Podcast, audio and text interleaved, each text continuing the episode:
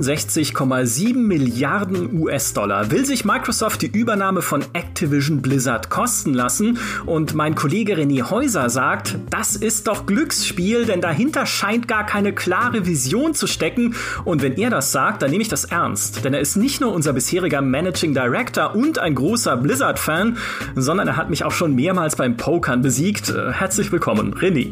Hallo Micha. Nicht minder skeptisch ist mein zweiter Gast, der inzwischen jedes Mal zusammenzuckt, wenn er den Begriff Metaverse hört. Er ist Unternehmensberater bei 1789 Innovations und Podcaster bei Corporate Therapy. Herzlich willkommen, Human Nagafi. Guten Tag. Mein Name ist Michael Graf. Ich habe mich inzwischen vom ersten Übernahmeschock erholt und in den letzten Tagen deutlich mehr Business News gelesen als Stellaris News. Das heißt schon einiges. Ich freue mich sehr auf diesen Talk. Bevor es losgeht, gibt es aber noch ein kurzes Wort vom Partner dieser Folge. Wo wir gerade bei Blizzard sind. Wisst ihr noch, wie am Ende von Diablo 2 der Weltstein in tausend Teile zersplittert?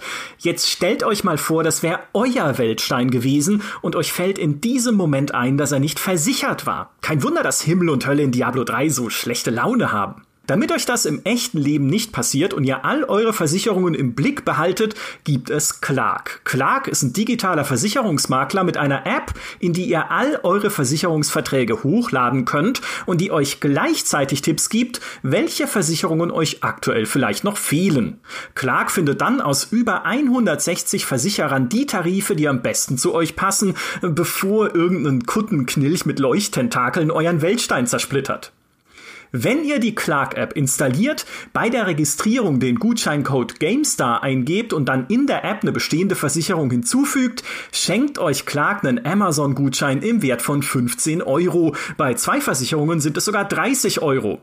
Neu ist außerdem das Empfehlungsprogramm. Wenn ihr Clark schon nutzt und damit happy seid, dann könnt ihr Freundinnen und Freunde zur App einladen. Wenn dann jemand davon eine Versicherung über die App abschließt, bekommt ihr und diese Person jeweils eine Gutschrift Gutschrift über 50 Euro. Alle weiteren Infos und Teilnahmebedingungen findet ihr wie immer in den Show Notes. Also, lasst uns über Microsoft und Activision Blizzard sprechen. René, warum ist das eine Wette von Microsoft? Wir dachten doch alle, die hätten einen Plan für den Game Pass und so. Den mögen sie auch haben. Ich bin aber nicht sicher, ob jetzt dieser Activision-Deal wirklich bis zu Ende gedacht ist. Das ist jetzt natürlich eine kühne Behauptung. Wie kann er das sagen? Ne, da sind doch viel mhm. schlauere und natürlich auch besser bezahlte Leute, die das jetzt da entschieden und gemacht haben. Aber ich vermisse bei Microsoft schon über viele Jahre äh, doch eine klares Verständnis in diesem Geschäftsbereich zumindestens, also Xbox, Spieleentwicklung, was wirklich ihre Vision ist. In anderen Geschäftsbereichen, da sehe ich das, da verstehe ich das, da glaube ich ihnen das. Bei der Xbox sehe ich, sind sie doch auch eigentlich Getriebene.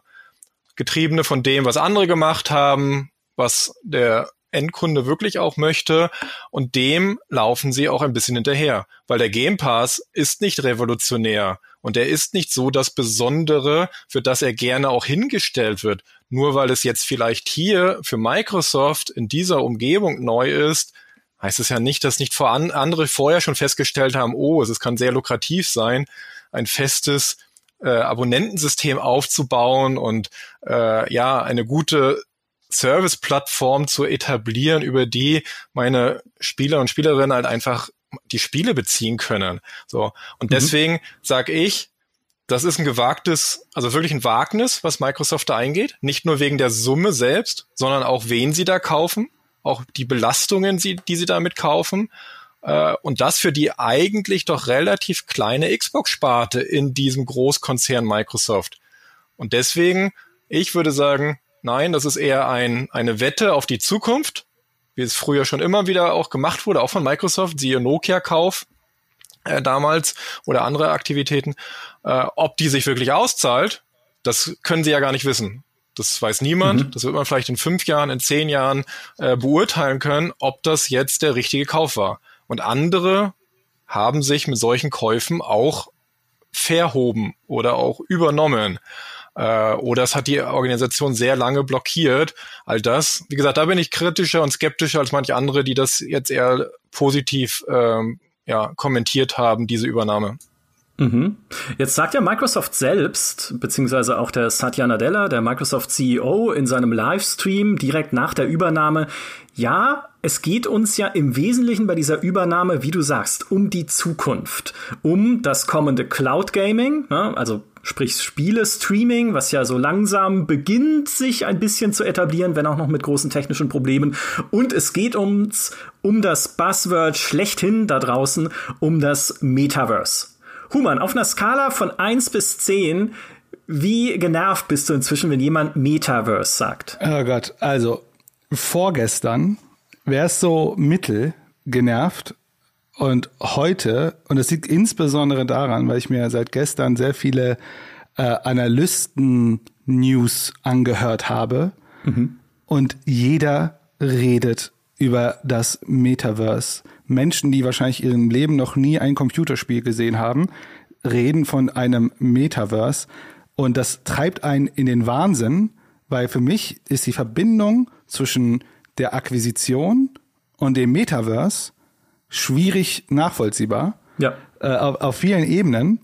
Und ich habe mal, ich habe mal einen kleinen, ich habe mal eine kleine äh, Search gemacht. Ich habe mal Google Trend geguckt und habe geguckt, seit wann reden denn die Leute über über das Metaverse? Weil ich meine, wir machen das jetzt eineinhalb, zwei Jahre und wir haben bisher zweimal über das Metaverse gesprochen. Ich habe sogar äh, de facto haben wir nur einmal gesprochen. Wir haben einmal bei der Epic-Folge gesprochen, dann einmal in der NFT-Folge. Ja.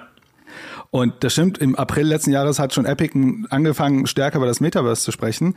Aber wenn man sich die Google-Suchen anschaut, also die Google-Trendanalyse anschaut, erst seit Oktober diesen Jahres und davor war es kaum, wurde danach gesucht, es war kaum relevant und dann ist es natürlich explodiert. Und zufälligerweise gab es so ein Unternehmen, die haben sich umbenannt aus vielen Gründen. Und seitdem ist das so ein Ding und ich, ich bin voll, vollkommen verwundert, weil ich mich frage, vor allem hat keiner darüber geredet und jetzt ist es das Einzige, was existiert. Und das ist natürlich sehr herausfordernd. Ja, für mich, also Inzwischen, ich habe mich ja auch zum ersten Mal bei unserem Podcast über Epic damit beschäftigt, weil Tim Sweeney, der Epic-Chef, ja das Metaverse hervorgehoben hat als seine Motivation hinter dem Rechtsstreit gegen Apple. Ne? Wir wollen das Metaverse, das Internet der Zukunft, frei oder möglichst frei von der Kontrolle dieser Konzerne wie Apple, die ja auch ihren App Store kontrollieren, indem wir eigentlich Gebühren abdrücken sollen für alles, was ihr in Fortnite kauft. Und wir mögen das nicht. Und deshalb müssen wir dagegen vorgehen, als Freiheitskämpfer sozusagen, für eine zukünftige Plattform, für eine Idee des Internet 2.0 oder 3.0, von der noch niemand so richtig weiß, was sie ist, wie sie aussehen soll und wer sie braucht. Das macht das so wenig griffig. Und ich glaube, was die Suchen dann so befeuert hat, logischerweise war, wie du sagst, ne, natürlich Mark Zuckerberg in seinem ja. sehr langen, ich habe es mir vorhin extra nochmal angeguckt, in seinem sehr langen Umbenennungs- und visionären Video über das Metaverse und diese soziale Erfahrung, die äh, ja im Prinzip halt Facebook Meta, das neue Dachunternehmen, daraus machen möchte, perspektivisch, nicht ohne die Einschränkung, ganz am Schluss, der witzigste Teil eigentlich, finde ich, wir brauchen noch zwölf technologische Durchbrüche, also Durchbrüche in zwölf Technologiefeldern, von KI über Bedienung, über Augen- und Handtracking bis äh, zu noch was alles, bis diese Verschmelzung von realer und virtueller Welt, die in diesem Video zu sehen war, überhaupt möglich ist, also umsetzbar ist, aber nichtsdestotrotz, darauf bereitet man sich vor. Ich glaube, der Schlüsselsatz in dieser ganzen Zuckerberg-Präsentation fällt aber schon viel früher, nämlich in einem, eigentlich nur in einem Segment namens Gaming. Und äh, Mark Zuckerberg sagt halt auch in diesem Segment, Gaming wird für die meisten Leute der Zutritt sein, der Zugang sein in das Metaverse, also in diese neue digitale Umgebung, weil Gaming eh schon digital ist. Ne? Also Leute sind eh schon dran gewöhnt, äh, sich ins äh, Digitale zu begeben und dort auch einzukaufen, ne? kosmetische Skins in was weiß ich für allen Spielen. Und ähm, seitdem ist es ein Gaming-Buzzword. Ja, jetzt ist plötzlich halt, weil es da gesagt wurde, Metaverse und Gaming, das ist ein, ein Match made in heaven. Und äh, dann kommt René Häuser und sagt, dass das halt an den End, äh, also an den Spielern vorbeigeht. Mal wieder. wer, ja. wer, wer als Spieler fragt sich, was ist das nächste Internetding? Also gerade nach 2021 fragen sich doch die meisten eher, wann kriege ich mal wieder fertige Spiele? Wann kriege ich mal funktionierende Multiplayer? Wann kriege ich mal einen verlässlichen Anti-Cheat-Schutz? Wann kriege ich mal ein Spiel, was sich nicht anfühlt, als wurde es vor der Veröffentlichung schon in zehn Teile äh, zerhackstückelt, äh, um später schön lange noch weiter irgendwie äh, per DLC und Microtransactions am Leben zu halten. Also das ist eben genau diese Frage. Das ist wie bei VR, wie bei äh, 3D-Fernsehern, wie bei äh, Bewegungssteuerung äh, und solche Sachen. Natürlich gibt es dafür einen Markt. Aber ist das Mainstream? Ist das die breite Masse? Was spielen denn die Leute? Einfachste Spiele auf dem Handy, wirklich einfachste Prinzipien. Auch auf dem PC oder an der Konsole. Was sind denn die favorisierten Spiele? Das ist doch nicht das hochinnovative, super technologisch weit entwickelte Sache. Also jedenfalls nicht, was ich so in meiner Umgebung mitbekomme und auch nicht, was ich auf den Verkaufscharts sehe. Das sind mhm. weiterhin die FIFAs, die Assassin's Creeds, die Call of Duties, die was auch immer, vielleicht auch ein Battlefield, wenn es nicht so verbuggt rausgekommen wäre, dieser Welt, was die Leute wollen, kaufen und lieben. Und das ganze andere, das ist eben genau der Unterschied. Vision ist für mich, und ich sage nicht mal, dass man eine Vision braucht. Ich äh, kritisiere nur, dass so behauptet wird, sie hätten so eine Version. Ich finde das einfach nur unehrlich. Ich finde es völlig legitim zu sagen, wir wissen auch nicht, was die Zukunft bringt und wir haben eh Geld rumliegen, also äh, alles, was ne, aus dem Fenster rausgeht, kommt per Tür wieder rein oder so. Also was, was soll das Ganze? Nein, aber sie müssen das immer überladen, wie du sagst, ne? Mark Zuckerberg gerade er stellt sich immer als so ein Digital-Messias hin. So, ich mhm. weiß, was sie. Weißt du überhaupt nicht, Entschuldigung du hast keine Ahnung, du hast Dinge gekauft, du hast Sachen geklaut, das wissen wir alle und so weiter und so fort. Du hast sehr unschöne Geschäftspraktiken in Facebook äh, äh, etabliert oder auch toleriert. So, du hast andere Startups gekauft, die innovativ waren, WhatsApp, die haben wirklich was revolutioniert oder Instagram und so weiter und so fort. Und das Gleiche ist eben auch mein Vorwurf an Microsoft wie kreativ und innovativ sind denn die Erfinder von Windows und Office? Und Spoiler Alert oder beziehungsweise Offenlegung. Ja, ich habe 1995, 96 glaube ich war es, noch auf dem Depot meiner Mutter, weil ich noch nicht 18 war, meine ersten Intel und Microsoft Aktien erworben. So, also ich kenne die schon lange und verfolge die auch lange und ja, sie sind erfolgreich und sie machen unendlich viel Geld, aber nicht, weil sie so kreativ und so visionär sind, sondern weil sie ganz schön kaltschneuzig aus sind. Bill Gates, weiß jeder, steht auch synonym für Kartellrechtsverstöße, für Monopolmissbrauch, für woher kommt das ganze Geld, was Microsoft jetzt hat, äh, um sich solche Riesenakquisitionen leisten zu können. Cash. Ja, also das ist ja nicht mal äh, über Verschuldung, was die da jetzt äh, äh, Activision kaufen, sondern das wird bezahlt. Das ist liegt rum. Ich glaube, die haben das Doppelte an Cash-Bestand, was jetzt diese Akquisition. Also sie könnten zwei Activisions kaufen. So, mhm. Und es würde sie eben noch nicht mal dazu bringen, wie andere Unternehmen größere Kredite aufzunehmen. Wo kommt das Geld her? Wer hat das erwirtschaftet? Und das alles, das meine ich jetzt, das ist unehrlich mit diesem. Wir gestalten die Technologie, du hattest, glaube ich, von irgendwo auch sowas gesagt. Wir äh, eben das neue Internet und das wird alles frei. Auch äh, Tim Sweeney, ganz sympathischer Kerl, ich habe ihn damals irgendwie just auf einer Microsoft-Konferenz auch mal persönlich kennengelernt. Ähm, aber auch da ist er nicht Milliardär und ist nicht Epic einer der größten und erfolgreichsten Spieleentwickler auf dieser Welt. Äh, warum sind es immer die reichen Leute, die von Freiheit und von gegen die großen Konzerne reden? Äh, sind die das nicht selbst? Also das weiß ich nicht. Das ist für mich irgendwie gesagt, das ist einfach unehrlich und deswegen kritisiere ich das. Das ist keine Vision, das ist Ausnutzen von äh, Marktmacht, äh, die sie einfach haben und auch äh, zu verstehen, was möglicherweise künftig ihnen gutes Geld verdienen wird. Und das tut es ja. also Geld verdienen können diese Leute äh, ausgezeichnet. Und das wird sicherlich auch nach der Übernahme bei Activision äh, auch weiter so sein. Mhm. Nun ist es ja aber das Buzzword, das sie benutzen, um das alles zu begründen. Cloud Gaming, als nächsten Schritt, dann das Metaverse als ultimativen Schritt. Weil es so absurd teuer ist. Weil es so groß ist, ja. glaube ich. Ne? Genau. Und weil ja. sie halt jetzt so tief auch in die Tasche gegriffen haben. Weil kauf doch mal, ich glaube, das ist nämlich, da liegt irgendwie der Hund, ich, ich sag's jedes Mal falsch, da liegt der Hase im Pfeffer, der Hund begraben. Beides geht, glaube ich. Da liegt der Hund im Pfeffer. Ich habe es letztes Mal schon falsch gesagt, da bleibe ich jetzt dabei. Das ist hier unser Markenzeichen im GameStar Podcast. Also der Hund liegt da im Pfeffer, dass man halt jetzt so tief auch gerade ne, in die Cash-Kasse greift, um ein Unternehmen zu kaufen, das, wie wir auch schon mal in einem Podcast besprochen haben, Human, vielleicht können wir das auch gleich nochmal ein bisschen äh, aufzäumen, mit Activision Blizzard, das echte Probleme hat, damit sich selbst überhaupt zu erneuern und irgendwie selber was Neues zu schaffen. Denn ja, auch Activision Blizzard verdient Geld. Dieses Jahr war, glaube ich, die Vorhersage, äh, oder beziehungsweise im abgelaufenen Geschäftsjahr war die Vorhersage 8,6 Milliarden Dollar Umsatz. Kann sein, dass sie es nicht ganz erreicht haben letzten Endes, weil Call of Duty Vanguard unter den Erwartungen gelaufen ist, wohl, also bisschen schwächer oder deutlich schwächer gelaufen ist als äh, Black Ops Cold War, das vorherige Call of Duty. Nichtsdestotrotz, das ist ein Milliardenkonzern. Dennoch hat er sichtbare Schwierigkeiten und Bruchstellen gezeigt, auch schon in den letzten Jahren. Weiß nicht, wollen wir uns das vielleicht noch mal genauer so im Spotlight angucken, was eigentlich Activision fehlt und was es eigentlich noch bisschen fragwürdiger macht, dafür so viel Geld äh, in die Hand zu nehmen jetzt seitens Microsoft? Also bevor wir dahin rennen, mhm.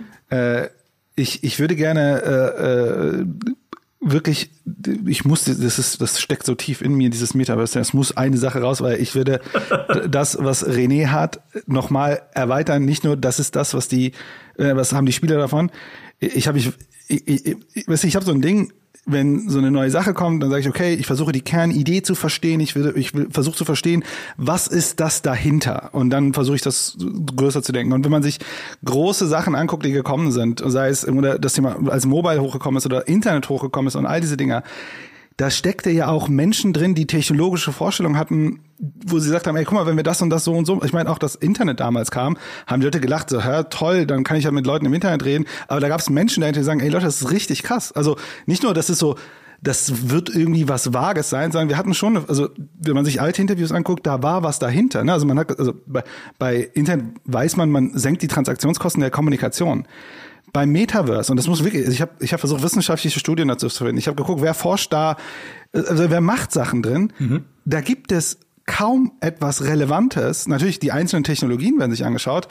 Und das ist da, wo natürlich so ich so ein bisschen äh, Sorge bekomme, weil für mich alles, was sie beschreiben, gibt es heute schon. Nur was sie beschreiben ist, das findet virtuell mit dem Avatar statt. Also es ist virtuelles Gaming, es ist virtuelles Social Media, so das ist so ein bisschen dieses Avatar-Logik, wo sie auch sagen, ja, das kann aber auch auf deinem Telefon stattfinden, dann steuerst du halt den Avatar mit mit deinem Handy oder so. Die einzigen, und da bin ich wirklich sehr brutal, die einzigen, die wirklich darüber reden, sind Business-Leute, die sagen, das ist die nächste Revolution, das bringt uns sehr viel Geld, weil da können wir Werbung schalten. Also teilweise ist es sehr obskur. Leute haben so Ideen wie, ey, guck mal, ich habe hier ein geiles Geschäftsmodell, wie zum Beispiel, wir verschenken physische Produkte, dann haben die Leute ihre Augmented Reality Brille auf und ab und zu schalten wir Werbung auf diesen physischen Produkten. Wo du echt dann denkst, also, Leute, das ist, das ist die Revolution, die ihr habt. Wie könnt ihr uns mehr Werbung vors Gesicht halten? Und das war, also, vielleicht überspitze ich es gerade, ne? Das ist jetzt, ich hoffe, man wird mich äh, on Detail fact checken, aber das ist schon sehr brutal beim Metaverse. Und das, das Brutale, und da bin ich absolut bei dir, René, das ist, das verärgert doch einen, wenn man doch ganz genau weiß, vor zwölf Monaten war das nicht relevant. Bei Bethesda haben sie doch nicht darüber gesprochen, Metaverse kaufen wir die. Ja. Und jetzt plötzlich tun sie das so in die Mitte als so ein Buzzing und das ärgert einen schon, weil die Frage, weil ich glaube, das erste, was man tun muss, ist, man muss dieses Ding erstmal wegschmeißen und sagen, das ist Bullshit, bis das wirklich relevant wird, drehen wir wahrscheinlich in 20 Jahren und we don't know. So, was ist jetzt, was da drin steckt? Was ist das, was wir jetzt auseinanderkrempeln können? Ich wäre vielleicht bei der Bewertung von Microsoft ein bisschen äh, leicht anders perspektiviert, aber äh, ich glaube, da lohnt es sich mal zu überlegen, was bringt Activision einem Microsoft. Und das ist natürlich herausfordernd, diese, also, weil die, der Betrag einfach so riesig ist. Aber ich habe mir mal was aufgeschrieben. Und zwar, ich glaube, wenn man sich so eine Akquise anguckt, kann man sie sich natürlich auf mehreren Ebenen angucken. Ne? Man, man würde sich zum Beispiel angucken, ähm, ne, welche Assets haben sie gekauft, ne? also welche IPs, welche Marken haben sie gekauft. Und das ist natürlich das, was die Spieler am ersten, als, als allererstes interessiert. Was passiert mit den Spielen? Was passiert mit den Marken? Ne? Auf welchen Konsolen landen sie und so weiter. Und ich glaube, die Bewertung können wir gleich detailliert machen, aber ich glaube, die kann man noch ganz gut hinbekommen.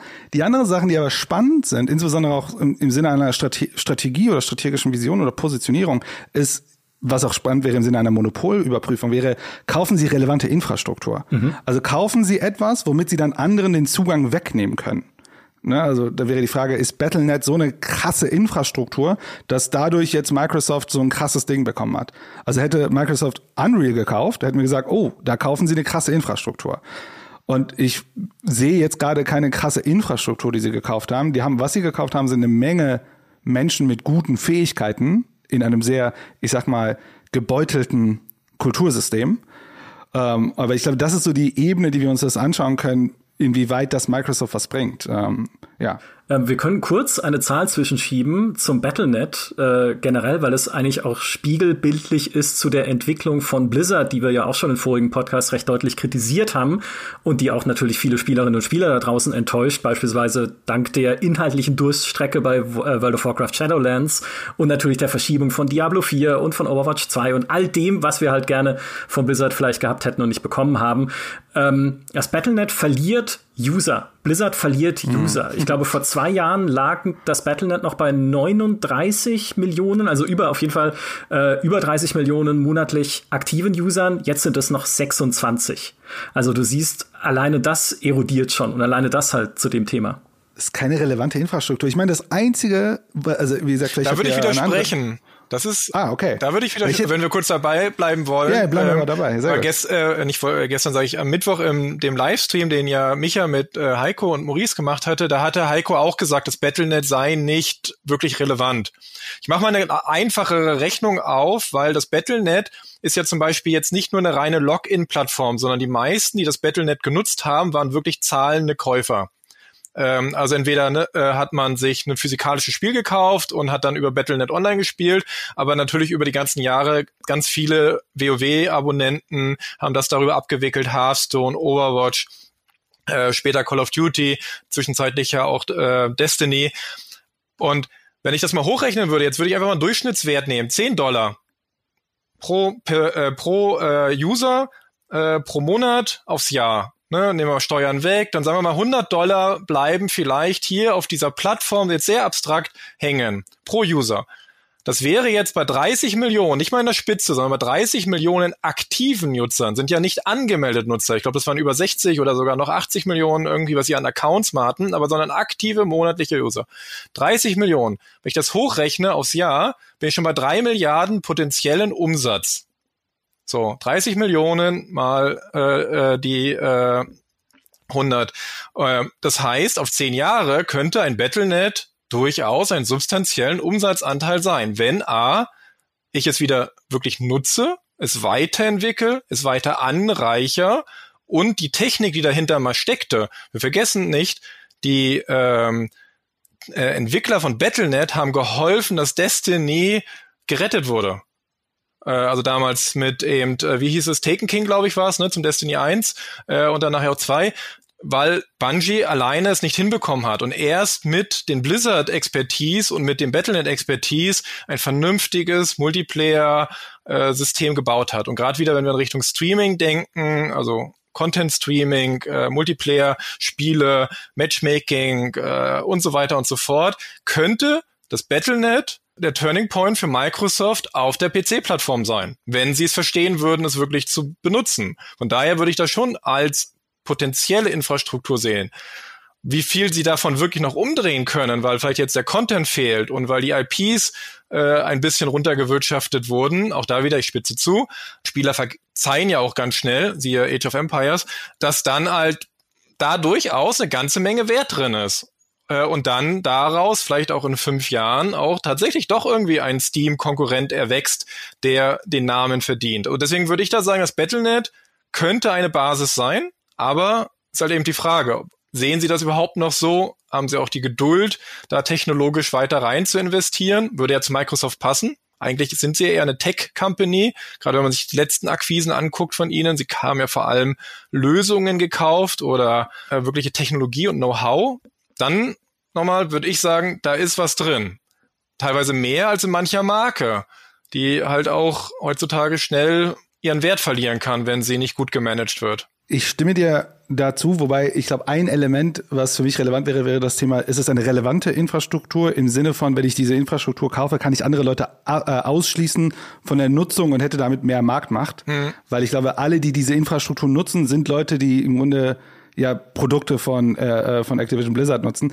Das wäre natürlich bei sowas wie Epic oder bei sowas wie äh, äh, Steam und so natürlich hätten sie da mehr Marktmacht. Aber natürlich ist die Frage, wie gesagt, ich habe keine Ahnung von der Qualität, also technischen Qualität, aber das wäre im Grunde ein Fundament, worauf sie aufsetzen können. Aber genau das ist der gute Punkt. Der Epic Store war ja, weiß ich, vor Micha, korrigier mich, du kennst die Zahlen da besser, vor, weiß ich nicht, fünf, sechs, sieben Jahren ja auch nicht relevant. Ja. Aber durch diese Exklusivdeals, durch äh, Log-Angebote, durch natürlich Fortnite und so weiter und so fort, haben sie das Ding zu einer echten Plattform entwickelt. Und das würde ich sagen, könnte das Battlenet auch sein.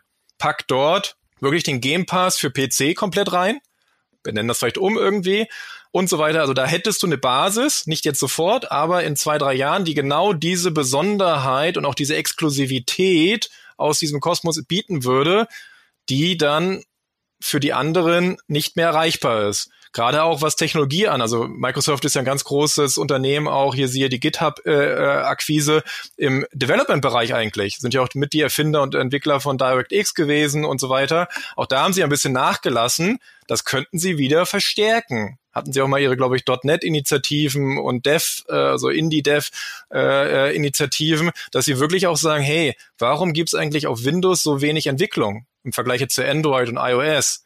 Wäre das nicht auch wieder was zu sagen, hey, wir verstehen das, wir bringen Engines, Technologie, Schnittstellen standardisiert in ein sehr populäres Operativ äh, äh, äh, OS, also Operative System, äh, mit Windows, weil immerhin Windows ist ja nicht klein. Ähm, und deswegen meine ich nur, das in der Verbindung mit ein wenig Weitsicht könnte tatsächlich einen Wert erzeugen. Ja, ich muss kurz eine Korrektur dazwischen schieben. Die monatlich aktiven Userzahlen, die ich gerade genannt habe, sind nicht die des Battlenet, sondern die von Blizzard insgesamt. Das heißt, da gehören beispielsweise auch Overwatch auf den Konsolen dazu oder Hearthstone auf Mobile. Und diese Userzahlen sind allerdings sehr stark gesunken. Im Jahr 2017 auf der Spitze hatte Blizzard noch 46 Millionen monatlich aktive Spielerinnen und Spieler. Jetzt im dritten Quartal 2021 waren es laut Activision Geschäftsbericht nur noch 26 Millionen. Also da hat eine gehörige Abwanderung stattgefunden und die wird natürlich auch das Battlenet auf dem PC betroffen haben. Was das Battlenet wiederum ein bisschen stärkt, ist, dass es dort ja nicht nur die Blizzard-Titel gibt, sondern auch Call of Duty und auch Call of Duty Warzone, den Free-to-Play-Ableger, der laut Activision schon über 100 Millionen Menschen angelockt hat, seitdem er im März 2020 gestartet ist. Das sind natürlich plattformübergreifende Zahlen, die spielen nicht alle auf dem PC und diese 100 Millionen spielen auch nicht mehr alle aktiv wahrscheinlich. Trotzdem dürfte Warzone diese Erosion bei den Blizzard-Spielen, bei World of Warcraft, bei Overwatch zumindest zum Teil aufgefangen haben. Komplett irrelevant ist das Battlenet also noch nicht. Aber umso mehr, ne? Also es macht es ja sogar noch im Zweifel wert. Und ich nehme nur ein Beispiel, das hatte ich hier im Vorgespräch auch gesagt. Overwatch ist jetzt, was, vier, fünf Jahre, die Zeit fliegt, ich weiß leider nicht mehr. 2016, 15? Ja, ewig alt. Ja. ja. Ähm, Overwatch, der damalige Verkaufserfolg war viele, für viele Branchenbeobachter eine ziemliche Überraschung. Und der war im Nachgang sehr darauf zurückzuführen, auf die unglaublich loyale, bestehende Käufer, äh, Schrägstrich Abonnentenschaft, weil WoW und so sind ja Ab Abonnenten auch, aus dem Battlenet. Ja. Das haben sie auch offengelegt. Dieser äh, eine Milliarde Umsatz nach 24 Stunden war vor allem dank Battlenet. Und ich würde mal sagen, eine Milliarde am Tag kann man schon was mit anfangen. Also deswegen, wie gesagt, da ähm, nochmal, ich weiß nicht, wo die Software heute steht, aber vor drei, vier Jahren wäre sie auf jeden Fall etwas gewesen, mit der man ähm, sehr viele gute Entwicklungen äh, auf dem PC-Spielemarkt zumindestens oder dann vielleicht auch in Kombination mit der Xbox oder anderen Plattformen hätte vorantreiben können. Ja, äh, da müssen Sie, aber da müssen Sie, wenn Sie diesen Weg gehen, wie du beschreibst, müssen Sie auf jeden Fall sie öffnen. Ne? Also im Grunde, dass das jetzt eine offene für andere Spiele wird und dann wird sie dann, glaube ich, eine, äh, aber wird sie eine relevante Infrastruktur? Und das wäre natürlich ja. spannend, weil das wäre das, wo, zumindest was ich verstanden habe, dass ja aktuell im Microsoft-Kontext da auch schwächelt. Ich habe noch eine zweite, ich weiß nicht, ob sie relevante Infrastruktur ist, aber zumindest scheint sie irgendwie in diese Richtung zu sein, äh, ist dieses Major League Gaming, also dieses E-Sports-Ding. Das haben sie ja auch mit erworben. Das ist ziemlich abgeschrieben, also tatsächlich auch innerhalb. Okay. Also MLG wurde gekauft mal von Activision, auch schon lange, lange her. Es hat mal mit, ist witzigerweise, MLG ist groß geworden mit Halo. Also Halo, die Hauptmarke von Microsoft, hat die MLG in den USA erst zu einer relevanten Größe gepackt. Aus der MLG hat eigentlich Activision nur noch die Call of Duty League übrig behalten oder daraus gemacht, ehrlich gesagt, also mit den Leuten, mit der Technologie dahinter. Mhm. Ich hatte aber den Eindruck, aber das mag täuschen, weil ich da nicht mehr so in der Szene bin, dass der E-Sport-Hype bisschen vorbei oder da ein bisschen zurückgegangen ist. Ja. Das war so das Buzzword der letzten zehn Jahre im Gaming so ein bisschen. E-Sport, E-Sport, E-Sport.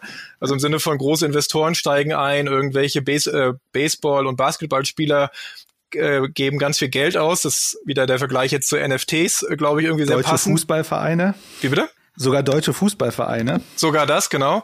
Das, glaube ich, ist so ein bisschen in dieser ganzen, die Investoren haben auch gesehen, naja, äh, am Ende ist es doch irgendwie auch äh, alles ähm, nicht so äh, visionär und so neu. Ähm, aber das, wie gesagt, das ist noch übrig. Aber sehr viel Infrastruktur, weil tatsächlich MLG gab es auch mal als Broadcast, also MLG TV als Plattform. Äh, parallel zu Twitch, parallel zu YouTube und solche Sachen. Das mussten sie aber einstellen, weil sie da wiederum, Activision, haben wir wieder das, was Micha auch sagte, sie pflegen ihre Sachen nicht. Sie kümmerten sich nicht mhm. um ihre Akquisen oder auch um ihre ja, großen Themen. Sie haben das gemolken, Guitar Hero, Skylanders, sobald das geschwächelt hat, weg damit. Scheiß drauf. Auch da wieder, ich überspitze, sorry, aber das ist wirklich den Eindruck, den man da immer hatte, bringt kein Geld und mit Geld eben ne, eine Milliarde und mehr. Weg bitte. Wollen wir nicht mehr, hält uns auf.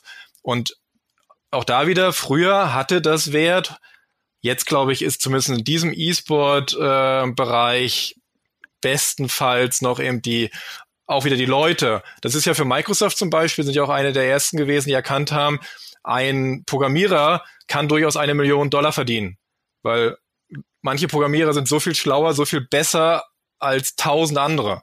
Und ich glaube, das ist auch ein Teil dieser, dieser Akquise, ist eigentlich das Studio-Netzwerk, was sie jetzt ähm, von Activision gekauft haben.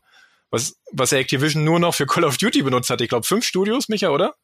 Äh, inzwischen mehr. Also es gibt, äh, es, ich glaube, sie haben insgesamt zehn Studios und acht ich meine, die jetzt nur an Call of Duty gearbeitet ja, haben. Acht, ja. Also, nee, nicht nur. Also acht davon waren an Call of Duty beteiligt. Die können noch andere Projekte gehabt haben. Und das neunte ist Infinity Ward und damit auch an Call of Duty beteiligt. Also acht davon, muss man sagen, waren an Vanguard beteiligt am letzten Teil. Okay. Plus Infinity Ward macht eh Call of Duty. Plus, was sie neu gegründet haben, das zehnte Studio ist ein Mobile-Studio, das ein Call of Duty-Projekt hat. Gerade als irgendein Mobile-Projekt. Man weiß noch nicht, was es ist. Also ja, es ist sehr viel Call of Duty bei Activision. Aber das, waren, das sind super Studios, ne? Ravensoft und auch selbst Binox und ja. äh, natürlich äh, früher auch Infinity Ward oder Treyarch.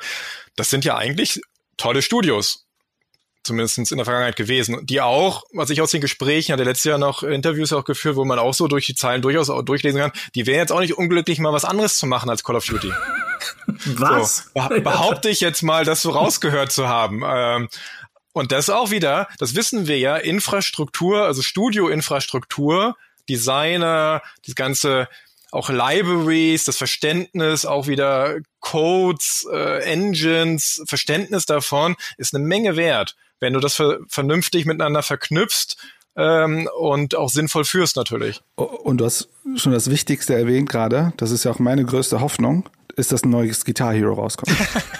Das hat äh, Bobby Kotick im Interview mit Venture Beat auch schon gesagt. Bestätigt. Jetzt hat er Sehr endlich die Ressourcen, um ein neues Guitar Hero zu machen. Wo du ich habe das Spiel, aber der Controller ist kaputt. Das ist voll nervig. Man kriegt keine neuen Controller mehr. Das ist genau das Problem. Hardwareherstellung kon konnte sich Activision Blizzard nicht mehr leisten, sagt der CEO gut, was auch immer, was auch immer das bedeutet. die nächste äh, Prophezeiung. Ne? Am Mittwoch sagte Maurice, Bobby Kotick hat in zehn Jahren die Welt äh, äh übernommen und beherrscht und äh, jetzt sagen wir, dass er mit seinen, was kriegt er jetzt wahrscheinlich nächstes Jahr? 390 Millionen US-Dollar? Ich habe auch mit 400 gesehen oder 450. Ja, irgendwie war es also jedenfalls Unmengen an Geld für seine Anteile, die er an Activision jetzt hat, die er dann verkaufen kann dann kann er ja ein neues Studio gründen und das wird ein pures Guitar Hero Studio. Das, äh, ich würde das unterstützen, wobei ich weiß nicht, ob wir äh, den Kotik unterstützen sollten. Ich meine, der arme Mann hat ja in den letzten Jahren, ich glaube, jährlich äh, 30 Millionen verdient. Der wird jetzt auch nicht unbedingt ein herausforderndes Leben haben. War er nicht letztes Jahr, wo diese Diskussion mit äh, auch den Investoren, hat er ja da nicht auf einen Schlag 130, 150 gekriegt oder so? Ah, das wusste ich gar nicht. Doch, da gab's noch mal was danach. Er hatte ja doch jetzt sein Gehalt auf den niedrigsten Satz gesetzt, der nach kalifornischem Recht möglich ist, irgendwie 65.000 US-Dollar oder so. Nett. Aber er hatte eben vorher, eben ein paar Monate vorher, als wieder seine übliche Bonusauszahlung war, und es war die höchste der gesamten, glaube ich, Corporate America ja. äh, Geschichte teilweise, und das war irgendwie 130, weiß ich, muss man nachgucken. Most paid also CEO. Abs absurder Wert Äh, jedenfalls, also ja, der hat über die letzten Jahrzehnte, glaube ich, ausreichend Geld angesammelt für äh, eine neue Studiogründung. Oder eine Insel kaufen. Oder beides. Also ähm, man schätzt ihn auf ein Privatvermögen von sieben Milliarden US-Dollar. Also da wäre auch Guitar Hero, glaube ich, machbar. Vielleicht im kleineren Maßstab, aber es ist, er könnte sogar die Fabrik bauen. Der Controller reicht mir. Ja, für die Controller.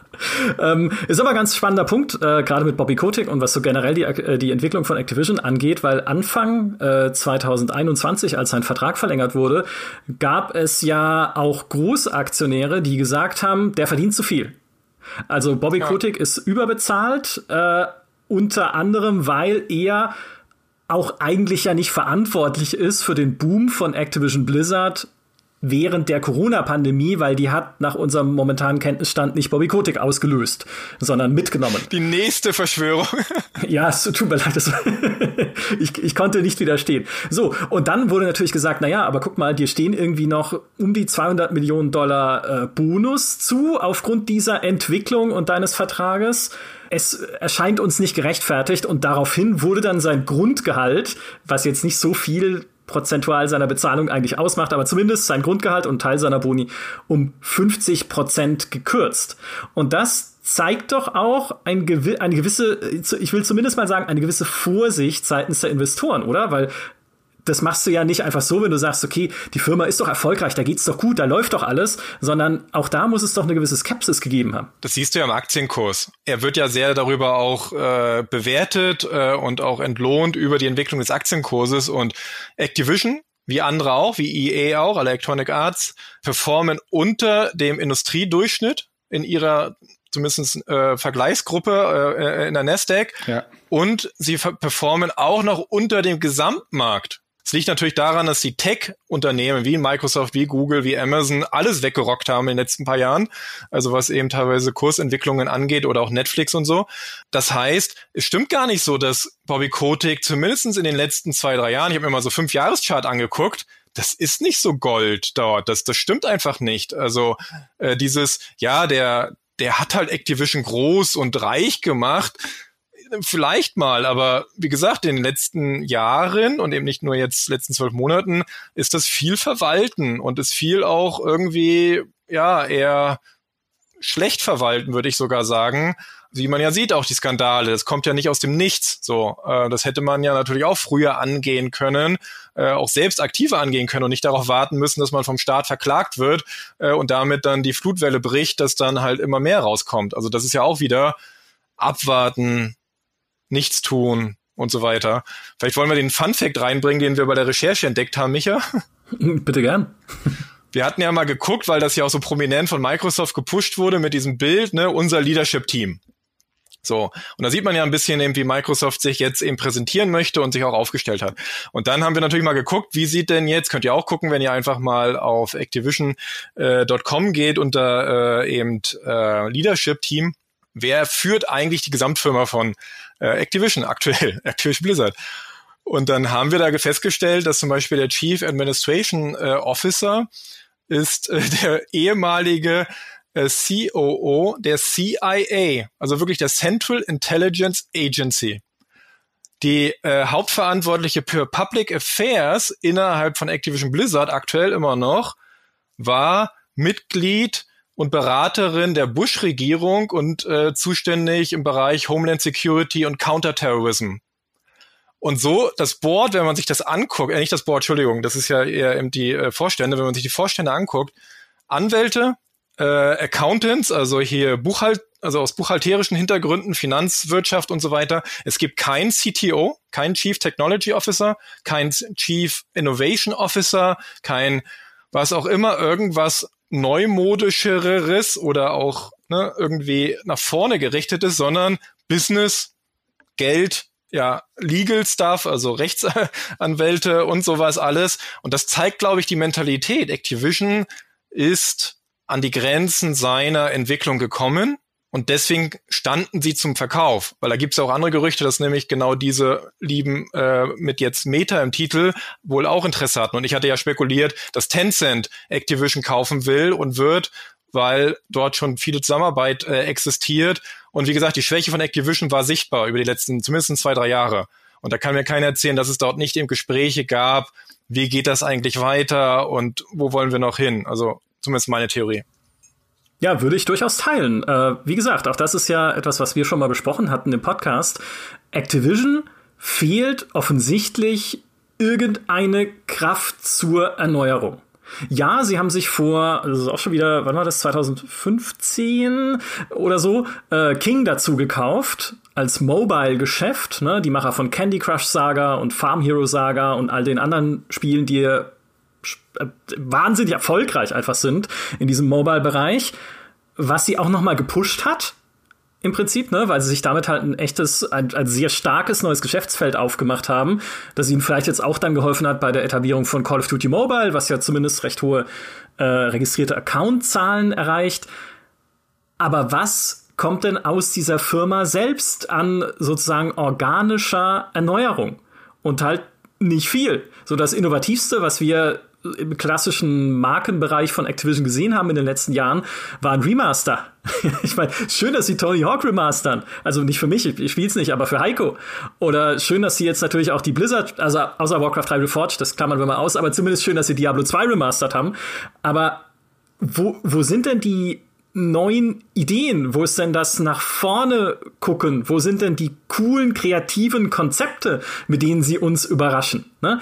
Selbst ein Ubisoft, klar, die machen auch viel Quatsch. Ich sag nur Ubisoft Quartz und NFTs, aber ne, selbst Ubisoft schafft es halt immer wieder, oder hat es zumindest in der Vergangenheit immer mal wieder geschafft, uns halt kleine, coole Sachen zu geben, so die all die, die Child of Edens oder damals Just Dance oder was weiß ich, wo wir sagen, okay, wie ist es meine neue Idee? Wie probieren die mal was aus? Activision? Pff, schwierig. Und ich meine, das ist ja eigentlich, wie gesagt, wir hatten schon mal besprochen, das Kernproblem dieses Unternehmens.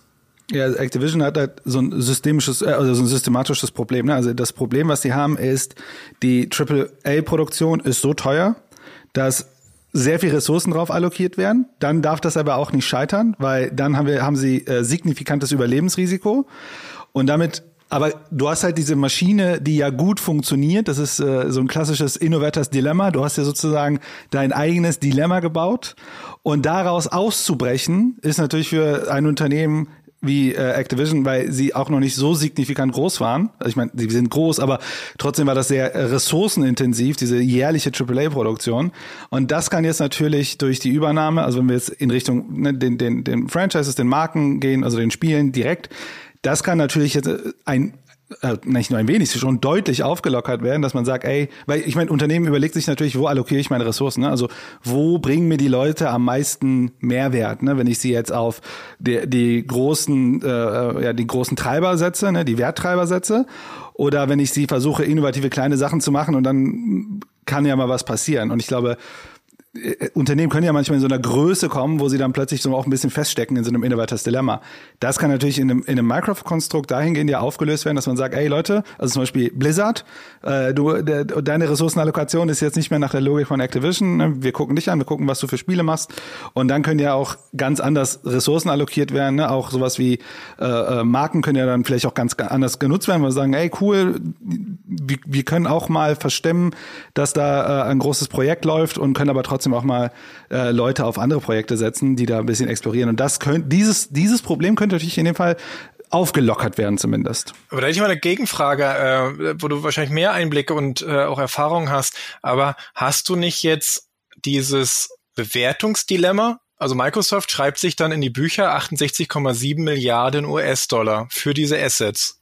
Ja. Und die invest äh, die auch wieder, Microsoft ist ein Aktienunternehmen, hat Investoren, hat äh, eben äh, Aktionäre und die fragen sich dann, was passiert jetzt eigentlich? Was ist der Return und, Invest, yeah. das böse Wort, von diesen 68,7 Milliarden? Immerhin auch für Microsoft ist das die mit Abstand teuerste Akquise aller Zeiten. Aller Zeiten. Dreimal so groß wie die letztgrößte und das war LinkedIn mit irgendwie ja. 20 Milliarden oder so, ne? 26,2, so ja. dann Nuance zum Beispiel, das ist AI im, äh, hier im Healthcare-Bereich, 19 Milliarden Skype, damals super teuer. Skype 8,5 Milliarden 2011. Zenimax ja. 8,1 Milliarden, sieht man ja auch jetzt schon. Also Zenimax hier, Bethesda ist das, GitHub und so weiter, Nokia nur 7,2, ja, alte Old Industry. Aber genau, jetzt hast du diese super Bewertung da drin. Also es wird jetzt ein bisschen technisch, aber für äh, ein Unternehmen muss das ja in seine Bücher nehmen, in seine Bilanz nehmen. Also die, die erste Frage wäre erstmal, ist, äh, wie, äh, was ist das? Ne? Also ist es ein Merger oder ist das erstmal, äh, äh, nehmen Sie die Anteile und das ist eine Eigenständige, das ist eine Tochtergesellschaft und dann existiert ja die Bilanz der Tochtergesellschaft weiter und dann gibt es ja einen konsolidierten Abschluss und dann wird die halt hochkonsolidiert, äh, um jetzt nicht zu technisch zu werden. Oder werden jetzt die, ist es, oder ist es so eine Art Asset, ne? also nehmen Sie die Assets raus und, und bringen Sie die Assets rein, dann werden, also ich nehme nicht an, dass sie, ich würde nicht annehmen, dass sie das tun, die werden die Legalgesellschaften wahrscheinlich laufen lassen. Wenn sie es doch tun würden, hätten sie wahrscheinlich einen riesen sogenannten Goodwill.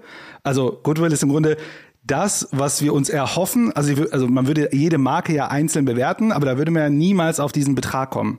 Ich meine, Activision hat wie viel? Ich glaube, im letzten Jahr haben die acht Milliarden Umsatz und ungefähr zwei Millionen Net Income. Ja. Also bei zwei Millionen, sorry, zwei Milliarden Net Income. Das bedeutet in 20 Jahren so und in, nee, mehr sogar. Also dann hätten sie ungefähr eine nicht inflationsbereinigte äh, Amortis äh, Amortisierung dieses Investition.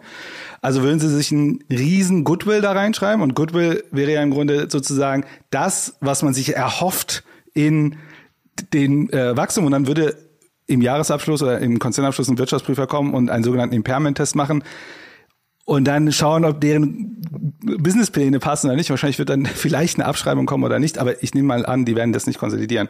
Äh, also wieder zurück. Das ist die große Frage. Also das ist tatsächlich auch für mich ein, ein, eine signifikante, ich meine, was haben die gesagt? Die haben irgendwie 20 Euro Aufpreis gezahlt zum, äh, zum, zum, der, zum Aktienkurs ich frage mich ja, also das ist, also da finde ich tatsächlich deinen Anwand gar nicht so, äh, gar nicht so falsch zu sagen. Aber wozu? Also wohin damit? Weil Metaverse, das ist das ist Bullshit. Ich habe, das können wir so festhalten.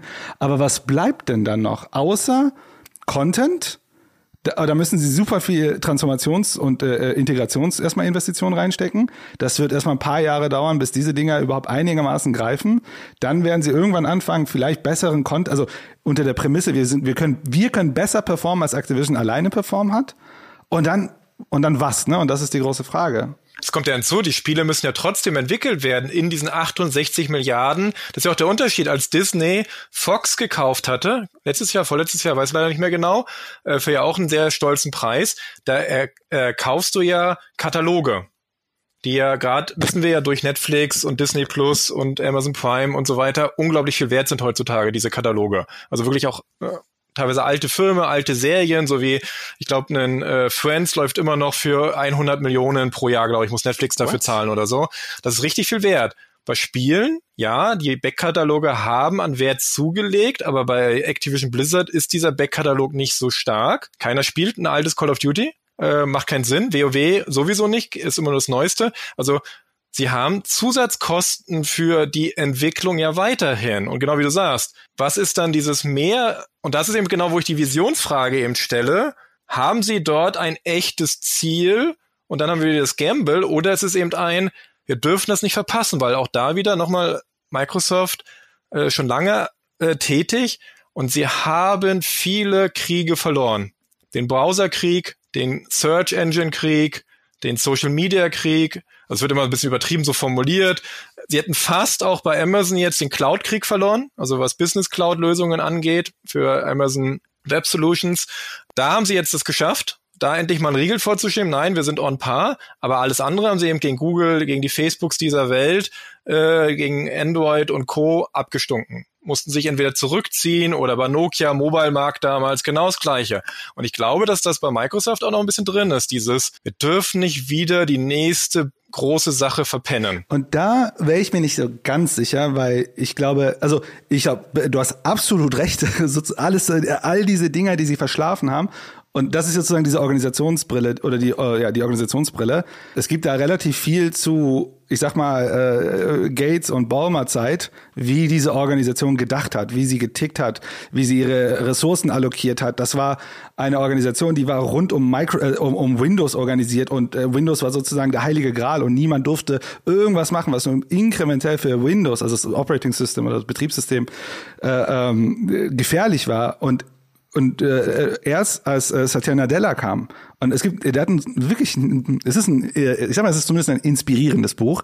Er hat dieses Buch Hit Refresh geschrieben Und nicht nur, dass er dieses Buch geschrieben hat und CEO wurde, er hat wirklich die Organisationsstruktur verändert. Er hat die Organisation wirklich von ihren Traditionen, traditionellen Mustern aufgebrochen, wirklich so alte äh, Sakrilege abgelegt und hat wirklich äh, Ressourcen anders allokiert. Er hat die, er hat die, ähm, die Business Units äh, ganz neu strukturiert zum Beispiel. Und durch ihn ist äh, zum Beispiel der Cloud-Markt haben sie gewonnen. Vor ihm war es super schwierig. Durch ihn sind ihm Cloud, äh, Cloud Markt absolute Gewinner. Durch ihn sind sie auch in diesem, ich sag mal, ähm, hier Homeoffice, also Office 365, also Business äh, Work Bereich äh, unglaublich erfolgreich. By the way, die haben in den letzten zwei Jahren, also Corona-Zeit, so viel Geld dazu verdient. Also auch der Sprung des Umsatzes und des Gewinns in den letzten zwei Jahren bei Microsoft ist radikal. Also ich glaube, Satya Nadella ist spannend. Definitiv. Also jetzt äh, der Reingewinn der letzten zwölf Monate ist ja fast das gleiche, was sie jetzt für Activision ausgeben. Ja, das ist krank. Und ich glaube, also ich würde Satya, Satya Nadella so viel geben, dass er hoffentlich diese alten Flaws, also diese alten Denkmuster, die sie haben, immer hinterher zu sein, schon transformativ in der Organisation verändert hat. Also Kulturarbeit wurde da sehr viel gemacht. Nichtsdestotrotz ist die Frage, wo passt das rein? Also das Ding ist, äh, da bin ich ich auch, äh, auch äh, bei dir in dem Sinne, dass 70 Milliarden für Content zu bezahlen, der dann noch produziert werden muss, ist eine Menge Kohle. Weil das ist ja alles, alles, also das Problem bei Content ist ja, es ist immer risikobehaftet. Es ist immer, Menschen müssen was produzieren und hoffentlich wird es gut funktionieren am, am Markt. Klar, wenn ich eine gute Franchise habe, habe ich eine hö deutlich höhere Wahrscheinlichkeit, dass es mehr gekauft wird als eine komplett neue Franchise. Aber trotzdem ist es immer ein, also es ist ein, immer wie ein Projekt, ne? Jedes Projekt, es ist immer wieder ein neues Projekt und jedes Projekt hat das Potenzial, auch richtig gegen die Wand zu fahren.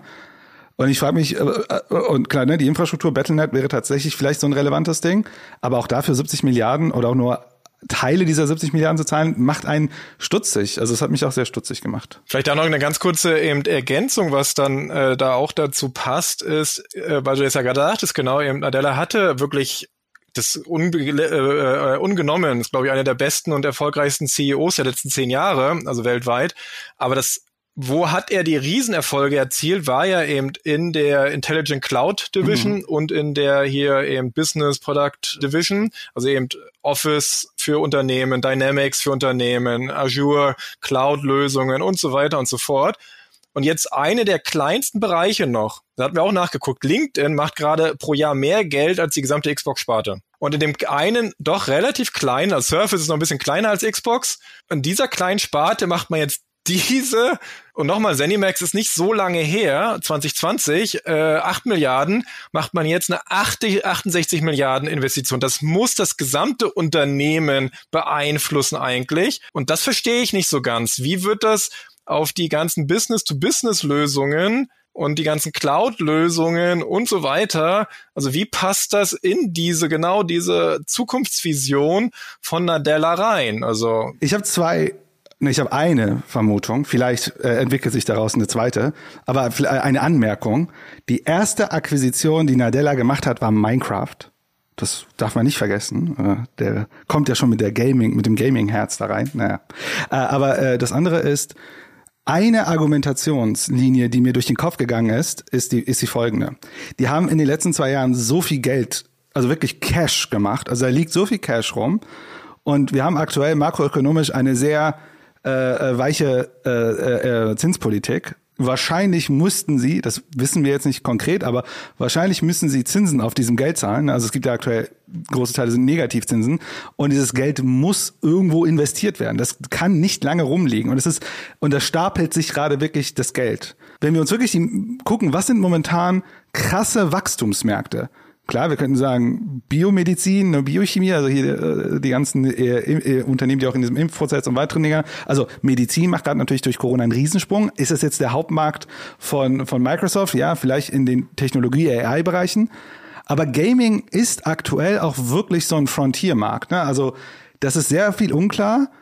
Aber und, da, und dann bin ich tatsächlich bei einer Aussage, die der gemacht hat, ist, wenn sie es schaffen Milliarden irgendwann anzusprechen mit ihrem Service, dann sind sie krass. Also dann ist das ein krasser Markt und das wird hoffentlich ja in die, also entwickelt sich ja in diese Richtung. Also haben, haben sie geguckt, was sind die potenzialen Wachstumsmärkte, was sind vielleicht sogar die so ein bisschen mehr sogar Bettwachstumsmärkte. Geld muss weg, sonst zahlen wir noch am Ende Zinsen drauf. Also lass uns doch direkt den krassesten Deal aller Zeiten machen, über fast sogar im gesamten Tech-Bereich. Also das ist schon, ist ja nicht nur im Gaming krasser Deal, das ist überhaupt ein krasser Deal.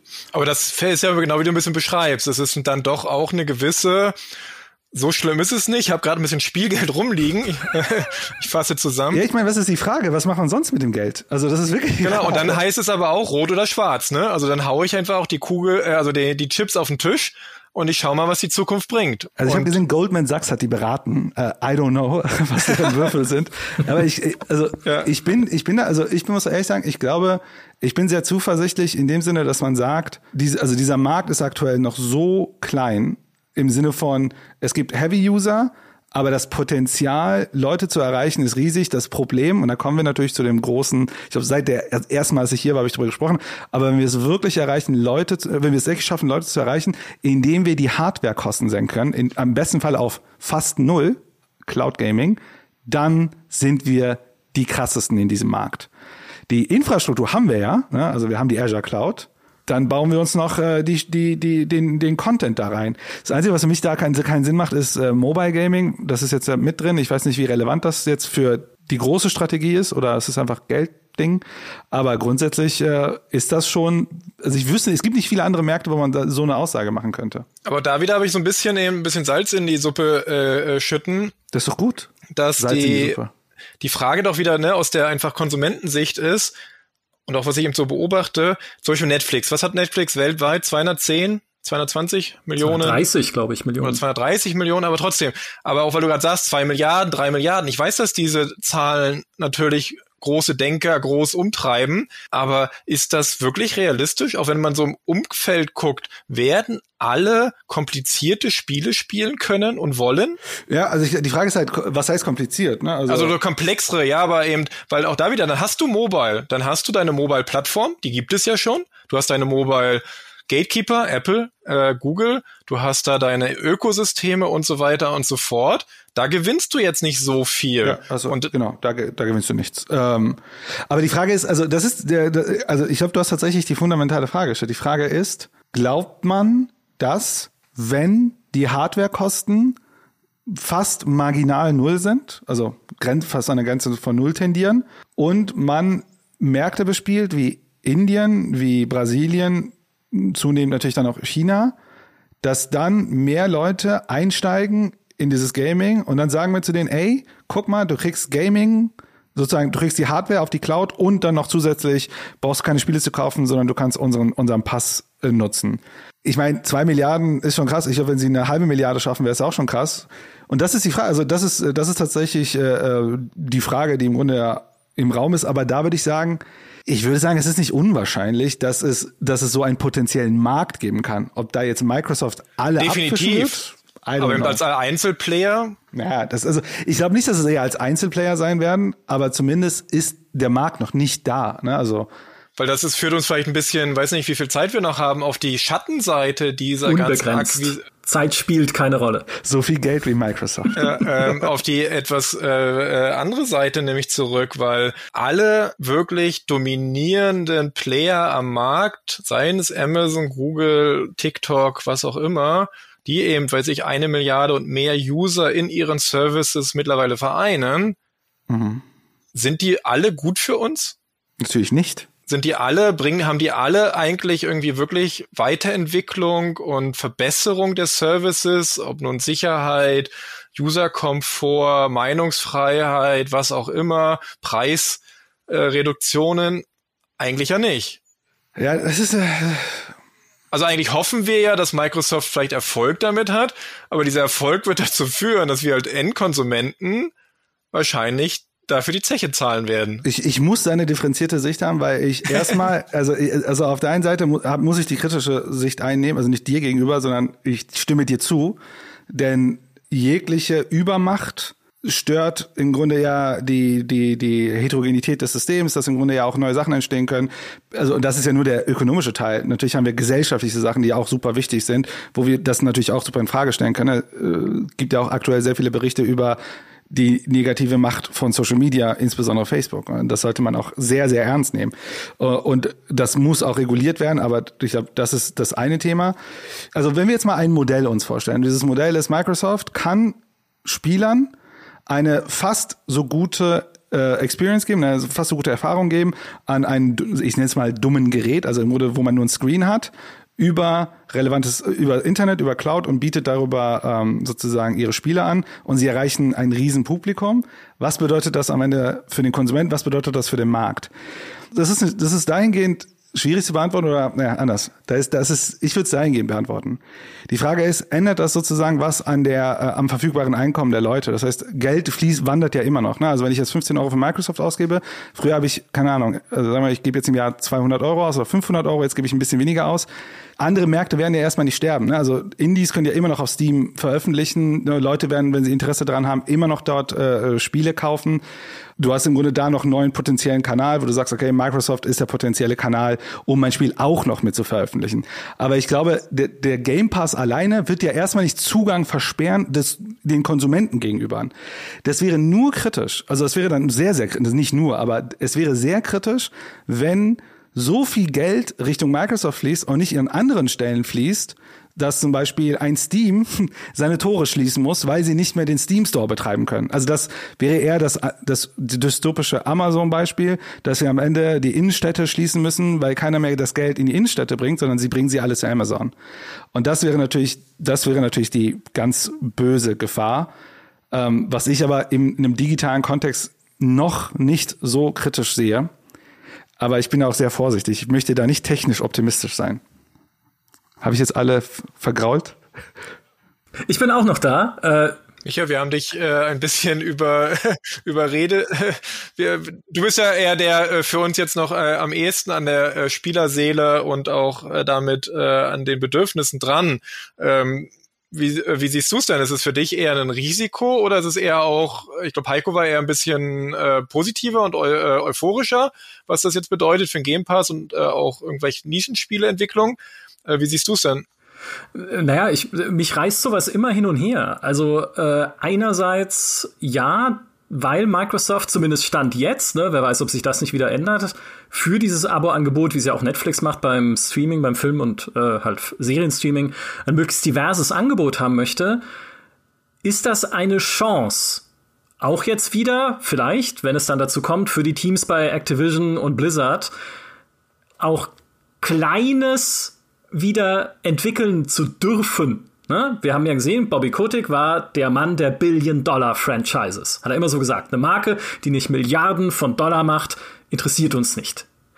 Jetzt kommt Microsoft und sagt, naja, wir wollen aber, klar, hätten wir auch gern, also ich glaube nicht, dass jemand bei Microsoft sich beschweren würde, wenn sie eine Milliarden-Dollar-Marke hätten, aber Microsoft sagt halt, okay, für dieses diverse Angebot in diesem Abo und um es möglichst schmackhaft zu machen für auch unterschiedliche äh, Spielertypen da draußen, finanzieren wir aber auch sowas wie in Age of Empires 4 oder ein Flight Simulator oder Wasteland 3, ne, wo dann Brian Fargo eigentlich ursprünglich vorher schon gesagt hatte, ich habe keinen Bock mehr auf Spieleentwicklung, dann lässt ihn Microsoft Wasteland 3 machen und plötzlich ist er doch wieder drin. Oder Psychonauts 2. Also ein Unternehmen, in dem Tim Schäfer Psychonauts 2 machen darf. Und ich liebe dieses Spiel, ne, bitte nicht falsch verstehen, aber es ist ja derartiger Kritikerliebling, besser, also noch spitzer wird's kaum so von der Zielgruppe her das kann auch einem Blizzard und einem, äh, also den Activision Studios, Sledgehammer Games, äh, Raven und so weiter, wieder neue kreative Freiheiten geben. Das ist der positive Teil. Also ich glaube tatsächlich, oder ich hoffe, dass das so passieren wird.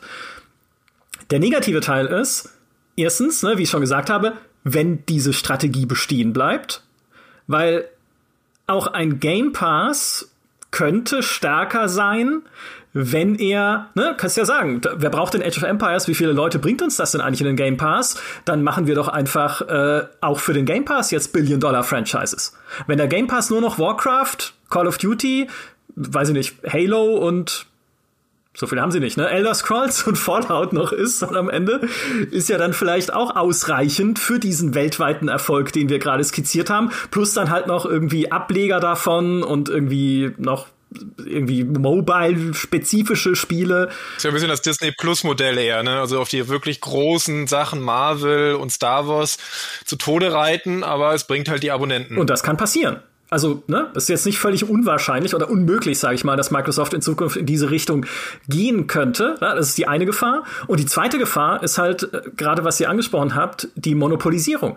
Ja, also je mehr Macht in diesem Markt letztlich bei Microsoft ist und je mehr sie, also ich spreche gerade hier vom Core Gaming große Markenmarkt. Ja, man muss immer ein bisschen einschränken, weil natürlich ein Indie-Markt wird es irgendwo an den Rändern des Internets beziehungsweise auf Steam immer noch geben. Gibt es ja auch heute, ja, obwohl wir so große Player schon im Markt haben. Aber je mehr von dieser Core Gaming Macht sich bei Microsoft konzentriert, desto mehr Möglichkeiten gibt es ihnen dann natürlich auch die Preisschraube anzudrehen und natürlich auch diese Gatekeeper-Rolle mehr auszuspielen. Ja, je, je mehr Leute den Game Pass eigentlich, je, also je weniger wegdenkbar der Game Pass ist aus diesem ganzen Spielekosmos, der uns umkreist, desto mehr kann Microsoft ja am Ende bestimmen, was dort passiert und damit auch, was wir überhaupt noch prominent vor die Nase gesetzt kriegen. Ja?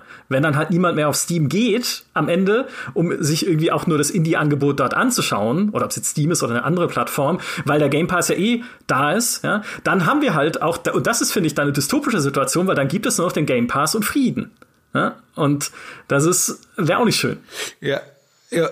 Oder beziehungsweise der Game, und das ist, also rein aus einer kulturellen Sicht wäre ja das Ding, wenn der Game Pass im Grunde dann Mainstream Gaming abbildet und damit im Grunde ja auch äh, und dann entscheiden kann passieren, dass man entscheidet, was ist gut, was ist schlecht und dann passiert irgendwas noch ganz klein in den Nischen. Ich glaube, das Schöne am Gaming heute ist, dass es so heterogen und divers ist ähm, und dass es nicht im Grunde im Wesentlichen von einer Großmacht gesteuert wird. Äh, aber da gibt's ja auch noch, also, also beim Monopolthema bin ich noch ein bisschen, bin ich noch, weiß ich nicht, ich fühle mich da noch nicht so ganz angekommen, weil für mich Microsoft aktuell im Wesentlichen besitzen sie Inhalte und sie besitzen einen Streaming-Service, also, also ein äh, Subscription-Modell.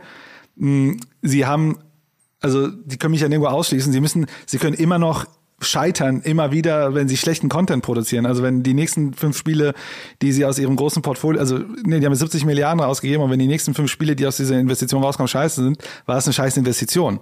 Also das ist immer noch äh, äh, risikobehaftet. Dann hast du natürlich noch Tencent. Äh, und ich würde Tencent ein wenig äh, poten ist potenzieller im Sinne Monopol, als äh, vielleicht noch Microsoft das ist. Ins, Im Gaming natürlich jetzt im Spezifischen. Ähm, ich und das mit der, mit der Preisschraube, ich meine, wenn du im Streaming, wenn du im äh, Subscription-Modell gewinnen willst, würdest du ja nicht sofort, ich, du willst ja skalieren, ne? also du machst es ja beim Massengeschäft. Vielleicht natürlich inkrementell mal anpassen, aber ich glaube nicht, dass, äh, dass, dass wir da zeitnah große Preissprünge sehen werden. Hm, also ich glaube, ja, ich, ich, bei mir schlagen tatsächlich auch zwei Herzen. Auf der einen Seite mag ich die Heterogenität äh, dieser Industrie. Ich bin kein großer Fan, wohin sich äh, AAA entwickelt hat. Ich glaube, Activision war ein nicht so guter, also ist ein Unternehmen, was die AAA-Entwicklung nicht positiv beeinflusst hat. Insbesondere auch durch ihre Zyklen, durch immer größere Produktion und immer mehr auf Sicherheit setzen, anstatt mal auf, äh, ich sag mal, äh, innovativere Themen. Das kann ich mir vorstellen, dass es bei einem Microsoft besser aufgehoben ist. Aber wie gesagt, für mich ist dieser Deal eigentlich, ich sehe da nicht viel mehr drin. Und äh, das ist tatsächlich das Spannende. Was haben die gesehen? Und die andere Frage, die man stellen könnte, ist, warum haben sie, also die haben ja dann wahrscheinlich ganz viele gescreent. Die hätten ja wahrscheinlich für das Geld CD Projekt, Ubisoft und was weiß ich was kaufen können, anstatt ein Activision. Und das ist ja die andere. Warum haben sie das andere nicht gekauft? Weißt du, was meine Theorie ist, wen sie eigentlich gerne kaufen würden, aber ohne es jetzt belegen zu können? Äh, vielleicht gab es sogar schon entsprechende News, aber ich habe nicht danach Embracer. geguckt. Aber nein, nicht Embracer. Embracer kauft alles, was Microsoft ja. übrig lässt auf dem Markt. Ich glaube, so muss man sehen. Ah, nee. Das wird die Dichotomie, Embracer und Microsoft. Die nur noch, genau, und, und, dann, und dann noch Frieden dazu.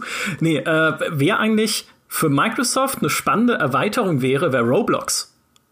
Ro oh Gott, du gehst wieder Richtung weil Metaverse. Ich gehe immer Richtung Roblox. Am Ende des Podcasts geht's immer Richtung Roblox. Weil, äh, einerseits, weil Roblox eigentlich das verkörpert, wofür das Metaverse stehen soll. Konzeptionell zumindest, nicht technologisch natürlich mit dieser ganzen Virtual und Augmented Reality Blase, die da als Vision noch mitschwingt. Aber Roblox ist ja im Prinzip eine Plattform, in der man ganz viele unterschiedliche Welten bauen und äh, ja, erkunden kann. Ne? Ist ja im Prinzip, wer es nicht kennt, ein Spiel für Kinder, das gleichzeitig ein Baukasten ist für Entwicklerteams, um eigene kleine Welten und Spiele dafür zu bauen, die sie dann eben an die Spielerschaft verkaufen in Roblox.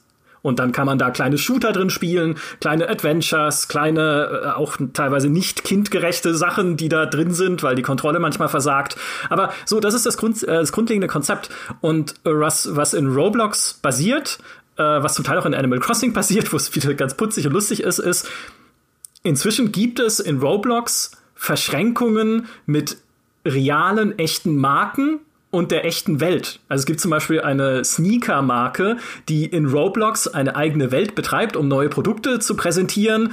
Und es gibt nebenher noch irgendwie eine Skatingbahn, wo man coole Skating-Tricks und sowas machen kann, ähm, damit man da halt hingeht und auch ein bisschen Spaß hat. Ne? Und diese Verschränkung von äh, Advertising im Prinzip, also von Produktwerbung und ich glaube, kaufen kann man jetzt direkt in diesem Store nichts, aber das wäre vielleicht der nächste Schritt, ne? dass du dann direkt in Roblox klickst auf jetzt kaufen und dann werden dir die Schuhe halt zugeschickt, die du gerade virtuell an deinem Avatar-Charakter in Roblox anhattest beim Skaten.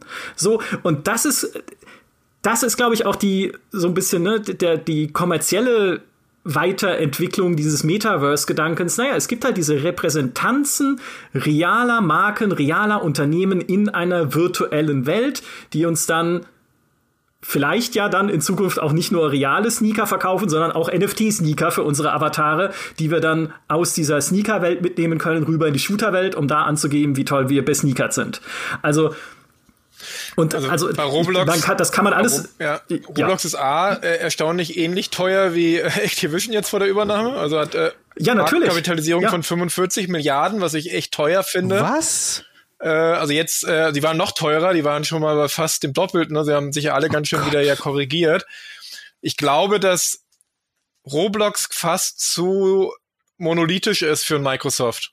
Ich glaube, dass Activision bei allen Schwächen, die wir jetzt aufgelistet haben, äh, und nochmal vielleicht auch ein bisschen als Kontrapunkt zu viel Jubel, was ich zumindest so jetzt gelesen hatte in den letzten Tagen, dass am Ende noch ein paar mehr Checkboxen abdeckt. Activision Blizzard jetzt. Also ne, mit mhm. Spieleentwicklung, Spielestudios, also mhm. Personal Kreativressourcen, ein bisschen Battlenet, ein bisschen Mobile, äh, ein paar schöne große Marken, die auch wirklich eine weltweite Strahlkraft noch besitzen, während äh, Roblox dann vielleicht doch auch noch Ne, man weiß auch nicht, weil manchmal sind ja auch die, äh, die, die Besitzer äh, sehr eigen von solchen Art von Unternehmen, dass du das auch nicht so als Culture Fit für dein Unternehmen siehst und solche Sachen.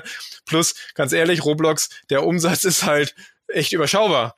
Äh, bei der Marktkapitalisierung. Ich weiß nicht, ich habe jetzt nur 2020er äh, Zahlen, aber da waren sie noch unter einer Milliarde. Also lass sie jetzt bei äh, nach Corona vielleicht bei anderthalb oder zwei Milliarden Umsatz sein, dann wären sie ein Drittel von Activision, aber fast genauso teuer. Also das ist vielleicht auch das Absurde in dieser Zeit, dass vielleicht aus einer Microsoft-Perspektive oder auch aus einer Marktbeobachtungsperspektive diese 68 Milliarden gar nicht so teuer sind, weil alles so teuer geworden ist weil so viel Cash rumliegt und weil die Digitalunternehmen die letzten zwei Jahre so viel verdient haben. Das muss auf jeden Fall mit reingespielt haben. Äh, und ich glaube, da gibt's diesen, dass der Hype in auch, äh, also Roblox, das wäre, ich glaube, das wäre Wahnsinn, wenn sie das gekauft hätten. Also das wäre ein mutiger Schritt Richtung Metaverse, würde wahrscheinlich noch jemand sagen.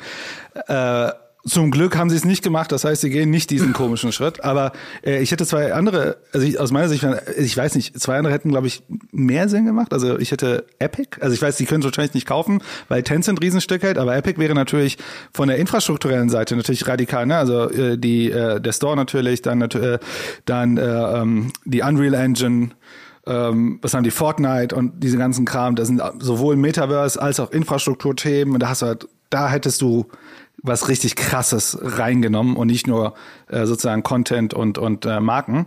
Ja, bei Epic äh, ganz kurz um das zu beantworten, ich glaube Epic wird erst, also jetzt mal unabhängig davon, ob Tencent es dann zuließe, die halten ja nur in Anführungszeichen 40 Prozent. Ja, schon aber 40%. Ja, eben, aber äh, Epic wird erst übernehmbar sein für einen Großkonzern, wenn Tim Sweeney dort nicht mehr ist. Also, wir haben ja schon mal gesagt in Bezug auf Epic Games, was ist, wenn der, auch da wieder der Visionär an der Spitze irgendwann nicht mehr da ist und dann halt nach ihm irgendwelche Businessleute kommen und sagen, ach oh, Moment halt, wir können das auch für 60 Milliarden an Microsoft verscheuern. Ja, klar. Ja, und halt nicht mehr diese, okay, wir müssen die Zukunft des freien Metaverses mitbestimmen und so, nicht mehr so ideologisch getrieben sind. Oder du gehst zu ihm hin und sagst, ey, wir haben Geld ohne Ende, lass ausrasten. Da wäre er wahrscheinlich auch nicht uninteressiert dran. ja, wie damals, bei, wie damals bei Richard Garriott, wo es so gut funktioniert hat, oder bei, bei Westwood und all den anderen Firmen, die untergegangen sind. Ja, aber diesmal mit aber Verantwortung. Ist das wirklich noch was bei dem Niveau, weil ein Tim Sweeney wird doch, ich weiß nicht, du wirst es sicherlich schneller googeln können, aber der wird doch auch einen äh, Networth von bestimmt ein paar Milliarden mittlerweile haben. Also ist der wirklich noch zu ködern mit einer Milliarde mehr, ist der nicht auch eher tatsächlich, dann wäre er jemand, der einen Partner suchen würde, der seine Vision umsetzt? Und ist Microsoft vielleicht eben auch für viele nicht dieser visionäre Partner, weil ich erinnere mich auch noch, auch da wieder, es mag sich geändert haben in den letzten Jahren, aber äh, ne, die äh, äh Kollegen von Bungie sind ja von damals von Microsoft weggerannt äh, und viele andere Studios sind unter Microsoft Game Studios äh, Herrschaft kaputt gegangen. Also wie bei EA, wie bei äh, Activision und so. Ja, es mag sich alles geändert und verbessert haben, aber auch da wieder, es kann sich auch wieder zurückdrehen. Auch da, wer weiß, wie lange Phil Spencer oder wie lange Satya Nadella äh, noch äh, eben das Ruder in der Hand haben. Da kommen vielleicht wieder andere Zeiten und so weiter und so fort. Ähm, ich glaube, wie gesagt, so jemand wie Tim Sweeney und noch ein paar andere, die müsstest du, glaube ich, mit echt einer absurden Idee faszinieren, als mit dem, ach ja, dann überweis mir halt nochmal drei Milliarden. Äh, die anderen langweilen sich schon. Ja, also ich glaube, da hast du recht. Äh, bezogen auf das Geld war, wäre auch mein Ding gewesen, hier hast du so viel Geld, wie du brauchst, um zum Beispiel Apple fertig zu machen. Weil, weil Apple gegen Das wäre doch ein Pitch. So viel ja, Geld weil, gibt's nicht. Genau, weil Apple gegen Epic ist natürlich ein Witz. Äh, es ist ja, äh, ist ja gar kein Kampf mit, mit, mit dem Macht, die Apple hat. Aber vielleicht, ich hätte eine Sache, die mir die ganze Zeit durch den Kopf geht, war, hätte es sich für Microsoft jetzt rein aus einer äh, Game Pass ähm, Logik nicht deutlich mehr Sinn gemacht, ähm, äh, hier Ubisoft zu kaufen, die deutlich, deutlich günstiger sind, aber viel mehr Marken haben, die auch jährlich erscheinen. Also jährliche Marken sind ja für, das, für den Game Pass natürlich spannend, weil du dann die Leute ja drin lässt, weil ja jedes Jahr ein neuer Content kommt, den du sonst kaufen müsstest. Und das habe ich mich gefragt, wäre das nicht besser gewesen? Da habe ich eine absurde Theorie äh, und, und äh, äh, ich weiß nicht, ob ich sagen soll, aber ich glaube, das ist ein Cultural Fit Ding. Ich glaube, dass Amerikaner ungern französische Unternehmen kaufen. Ich glaube nicht, dass das kann dass sein. Das, Müssen wir den Lars äh, fragen. Dass das, also jedenfalls habe ich da einiges gehört und äh, die, also wir sind ja auch von einer französischen, also wir äh, sind ja Teil einer französischen Mutter und tatsächlich lateinamerikanische Länder, wozu Frankreich auch immer ein bisschen noch mit zugezählt wird, also Spanien, Lateinamerika, Südamerika und so weiter, ticken businessmäßig wirklich ein bisschen anders. Ähm, und es gab da auch in der Vergangenheit immer wieder, hat man ja auch damals gesehen, der Verkauf von äh, Blizzard, von Vivendi und so weiter. Äh, die waren auch sehr froh, da rauszukommen teilweise. Das war nicht immer alles gut. Deswegen die Frage auch da wieder, mhm. was sagen die Analysten zu Ubisoft? Weil Ubisoft ist auch angeschlagen, hat auch echt Schwierigkeiten, irgendwie sich zu positionieren, so zu entwickeln, auch viel versucht äh, und so weiter. Sie haben interne ganz schöne Querelen ähm, und so weiter. Ich glaube, in diesem Konglomerat war vielleicht dann eben Ubisoft riskant. Nicht schlecht, aber vielleicht zu riskant. Äh, nur, nur zur Anmerkung, das hätte den nur ungefähr sieben Milliarden gekostet. Schnäppchen. Aber dann hast du ja wieder das, dann ist das Konto nicht leer genug, ja, damit man genau. nicht so viel Negativzinsen bezahlen muss. Und man muss eine Sache auch noch äh, vielleicht äh, noch ergänzen. Das hat natürlich auch eine Signalkraft an den Markt, überhaupt sowas zu machen. Also das sei, das ist, man könnte schon meinen, das ist schon fast Hybris, ne, so einen Move zu gehen. Äh, das darf man auch nicht unterschätzen.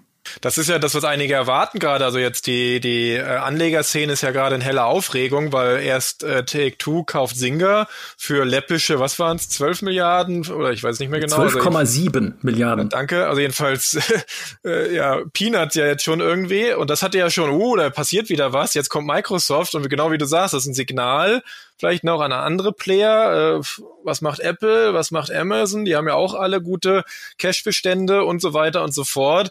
Dass da auch so ein Wettrennen äh, passiert, was ich auch äh, eben im Vorgespräch äh, mit Maurice und mit äh, Micha ein bisschen sagte, dass ich ich kann mir das nicht vorstellen, weil ich glaube, das ist zu teuer, aber was, wenn sie doch ein bisschen unter Zeitdruck waren?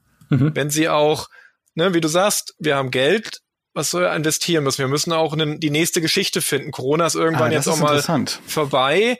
Äh, andere kaufen vielleicht Activision Blizzard, wenn das jetzt wieder zu Tencent geht oder wenn das wirklich zu Amazon geht oder wenn das oder zu, zu Facebook. Äh, Facebook. geht, nicht ja. gut.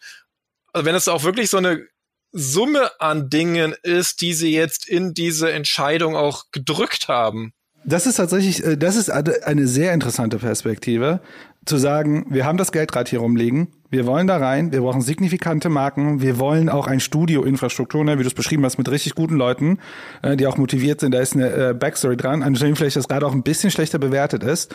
Und wir müssen uns bewusst sein, alle sind gerade unterwegs, wir müssen den großen Fisch holen, sodass damit das Signal rausgeht, Leute, wir sind hier jetzt vorbereitet, ihr könnt schon fast gar keinen größeren mehr kaufen. Das ist natürlich, äh, das ist ein krasser Move, wenn man so, wenn, wenn das zum Beispiel eine Argumentationskette wäre. Morgen Sony kauft EA.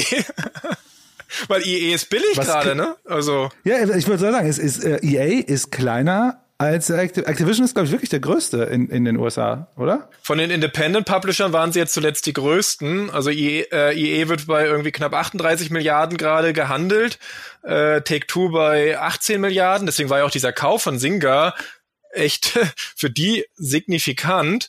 Äh, aber das meine ich eben, das kann das nächste. Und dann haben wir aber dann doch dann wieder dieses, Microsoft alleine wird kein Monopol aufbauen können. Dazu ist eben Apple zu stark, dazu sind äh, andere äh, Infrastrukturinhaber, äh, die eben das Internet am Ende dann auch kontrollieren, äh, Google, Amazon, Facebook und so, einfach zu stark. Aber wenn diese Konsolidierung jetzt wieder in so eine Übertreibung kommt, wo alle und das nächste und das nächste größer und mehr und ich muss meinen Investoren wieder die nächste Geschichte andrehen, äh, weil die alle jetzt danach fragen, äh, was ist denn bei euch mit Metaverse? Und das erzeugt ja manchmal auch schon wieder Druck das wiederum kann dann nicht so in die gute Richtung gehen vielleicht. Ja, ich habe äh, ich hab tatsächlich viel drüber nachgedacht in diesem ganzen äh, Themenkomplex. Wer ist denn, ne, muss man sich ja auch fragen, wie du es auch gerade gesagt hast, wer ist denn eigentlich die Konkurrenz von Microsoft? Wir haben ja die Firmen jetzt auch schon genannt. Und wen ich am ehesten noch auf der Uhr hätte, eben auch für eine große Übernahme, wäre tatsächlich Amazon. Weil Amazon sich zumindest in der Content-Produktion versucht hat. Ne? Also eigentlich zeigen sie zumindest den Willen, auch im Content aktiv sein zu wollen, aber sie machen es halt schlecht. Ne? Also alle Amazon-Projekte sind gescheitert, außer New World, und das ist nicht gut. Und sie publishen auch Lost Ark. Okay, aha. Also, ne, die, die sind zumindest in der Richtung aktiv. Das heißt, die wären für mich eigentlich also so mein mein total aus der Luft gegriffener. Ich kenne Amazon ja? nicht gut genug, aber vielleicht weiß man das. Hat Amazon schon mal reine Content Erzeuger, nenne ich es mal, gekauft? Oder kaufen sie nicht auch eher vor allem Technologie und Struktur und Marktplätze und solche Sachen? Ja, also Amazon in der Vergangenheit äh, absolut auf der Infrastruktur, ne? auch mit Twitch, da haben die auch keinen Content-Produzenten gekauft, sondern der, der Infrastruktur. Die ich meine auch mit Audible zum Beispiel oder mit eben Dingen, die wir gar nicht so mitkriegen, die eben in ihre AWS-Lösung mit reinwachsen, also auch eben wiederum AI-Lösungen, äh, Algorithmen und so weiter und so fort. Braucht Amazon einen Content? Also wenn sie in Gaming Fuß fassen wollen? Eben, genau, das ist nämlich der Punkt. Dass, also, weil ja, also scheinbar laut Amazon, zumindest noch vor ein paar Jahren, ja, wäre die Antwort gewesen, weil sie haben es ja selbst versucht mit ihren Amazon Game Studios. Nur kriegen sie da halt keinen Fuß auf den Boden, weil Geld schießt keine Tore, ne? Sondern sie brauchen jemanden, der Erfahrung hat und Marken mitbringt.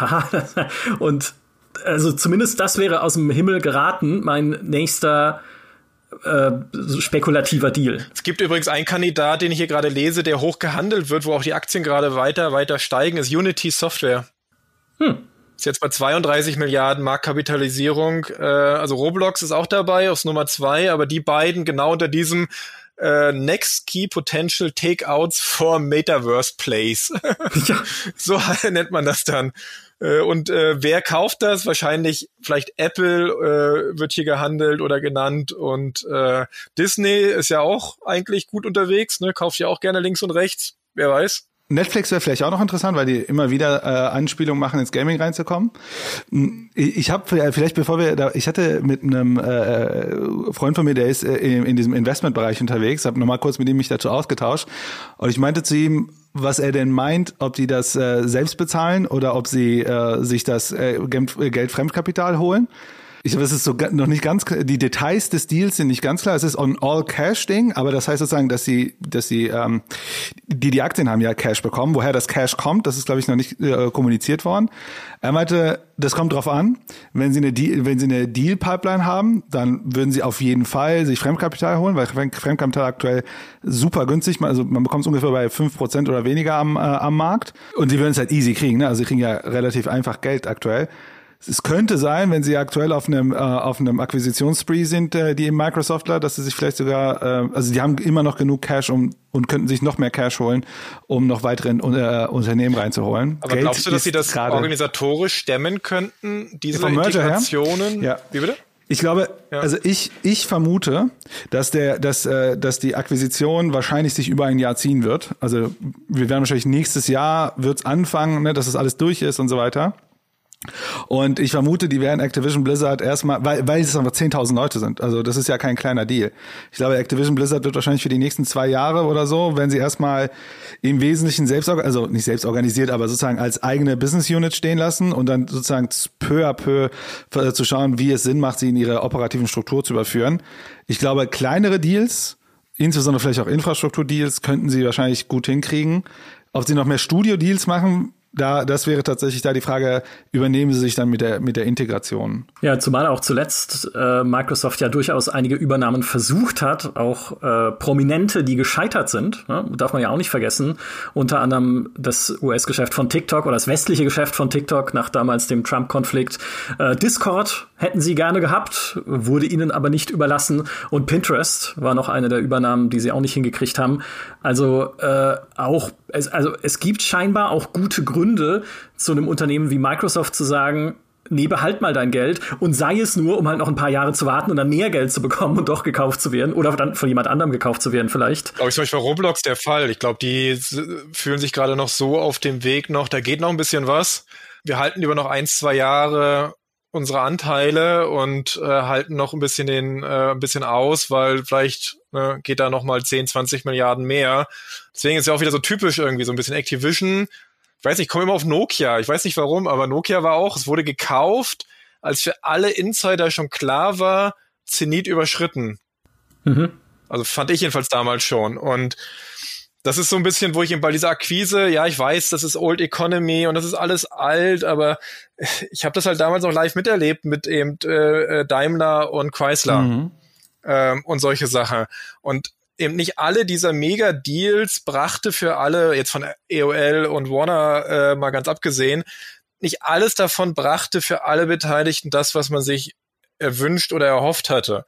Äh, für die Konsumenten nochmal ganz anders. Wenn ich nur dran denke, damals die Übernahme von Vodafone Mannesmann, immer noch, glaube ich, der teuerste Deal aller Zeiten.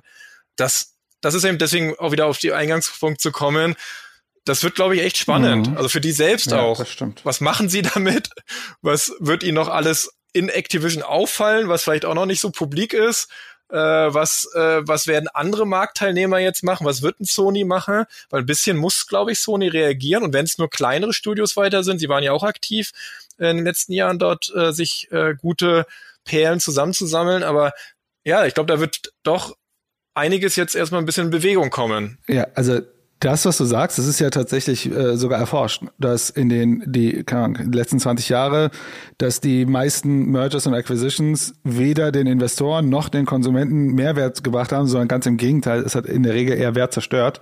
Daimler natürlich ein sehr prominentes Beispiel, also Daimler Chrysler damals. Das stimmt, also äh, die das ist ein, und das ist ja auch ein Merger, denn es in, oder eine Akquisition, die es ja in diesem Format, in dieser Industrie ja auch noch gar nicht gegeben hat. Zehn, da kommen jetzt 10.000 Menschen, die wie wir auch jetzt mitbekommen haben, ziemlich gebeutelt sind Und das wird, also tatsächlich dieser Transformations- und Integrationsakt, der, das wird nicht trivial sein und kann auch, wenn er nicht gut gemacht wird, äh, sehr kritisch werden für, äh, für all das, was, äh, ja, was sie sich erhoffen, was da rumkommen soll.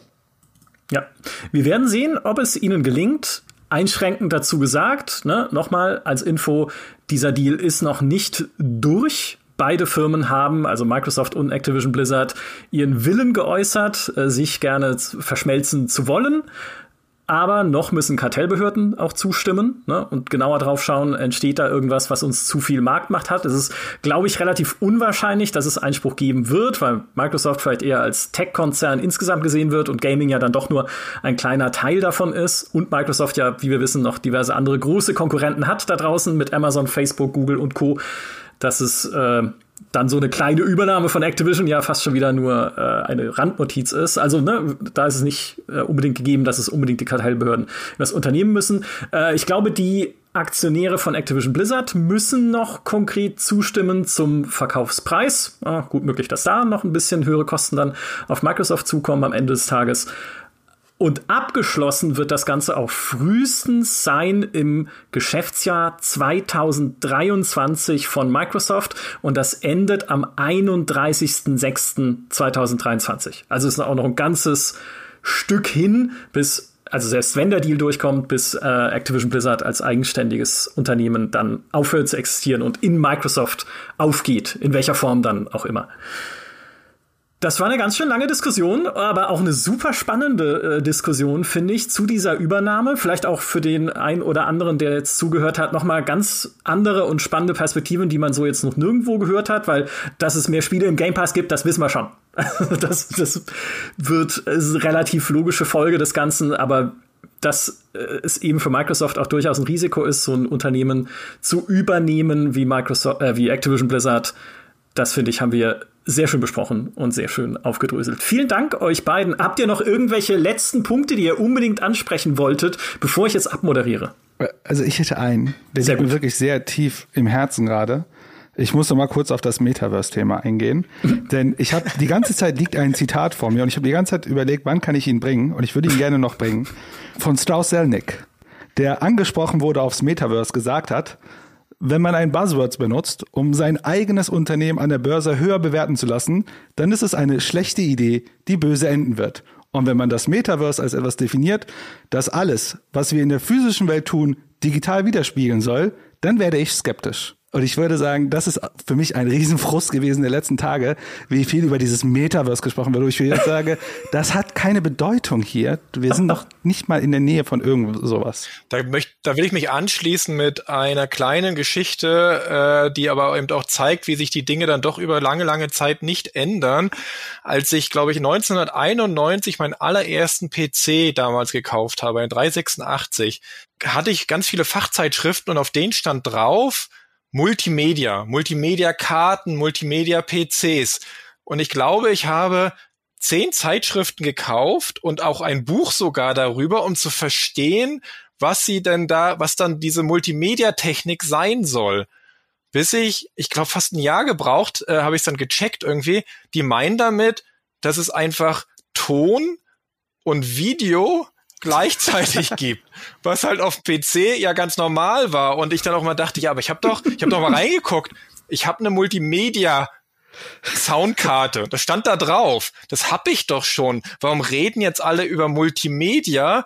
Ich habe das nicht verstanden. So, ich war ja auch noch jung und äh, unerfahren und das erinnert mich immer wieder. Ich habe ja auch 2001, also New Economy äh, Boom und Bust äh, miterlebt und äh, dann eben 2008 die Finanzkrise und äh, eben viele. Und wie gesagt, ich muss mich immer dran erinnern, wie ich damals irgendwie als, was war ich, elf, zwölf Jahre äh, altes, äh, äh, unwissendes Kind mit diesem Buzzword konfrontiert wurde und dachte, oh, was haben die da erfunden? Was ist da so spektakuläres, was die Welt revolutionieren wird? Ach, Video und Ton geht zusammen. Spannend. So habe ich mich in den letzten Tagen gefühlt, als ich die ganze Zeit verstehen wollte, was ist denn das Besondere daran? Ja. Ich habe vielleicht das als letzten Punkt gerade vor wenigen Tagen äh, eine Pressemeldung eines Handelsunternehmens bekommen, die auch sehr stolz darauf waren, jetzt auch eine digitale Präsenz eröffnet zu haben, das eben dann auch in die Welt gestreut haben als, hey, guck, wie hip und modern wir sind. Und vorhin habe ich tatsächlich versucht, bei diesem Unternehmen einzukaufen auf der Website und sie ging nicht. Die ganz normale Web, die ging, ging nicht. Und die wollen jetzt Metaverse. Ja. Das kommt noch hinzu, die Infrastruktur in Deutschland hält äh. das Metaverse doch locker 20 Jahre auf. Äh, ah, ja, verrückt ist das. Und damit sind wir am Schluss dieses Podcasts angekommen. Ganz vielen Dank, Human. Äh, ganz vielen Dank, René, für den tollen Talk. Vielen Dank an alle, die uns zugehört haben. Macht's gut und bis zur nächsten Übernahme. Tschüss. Adios. Ciao.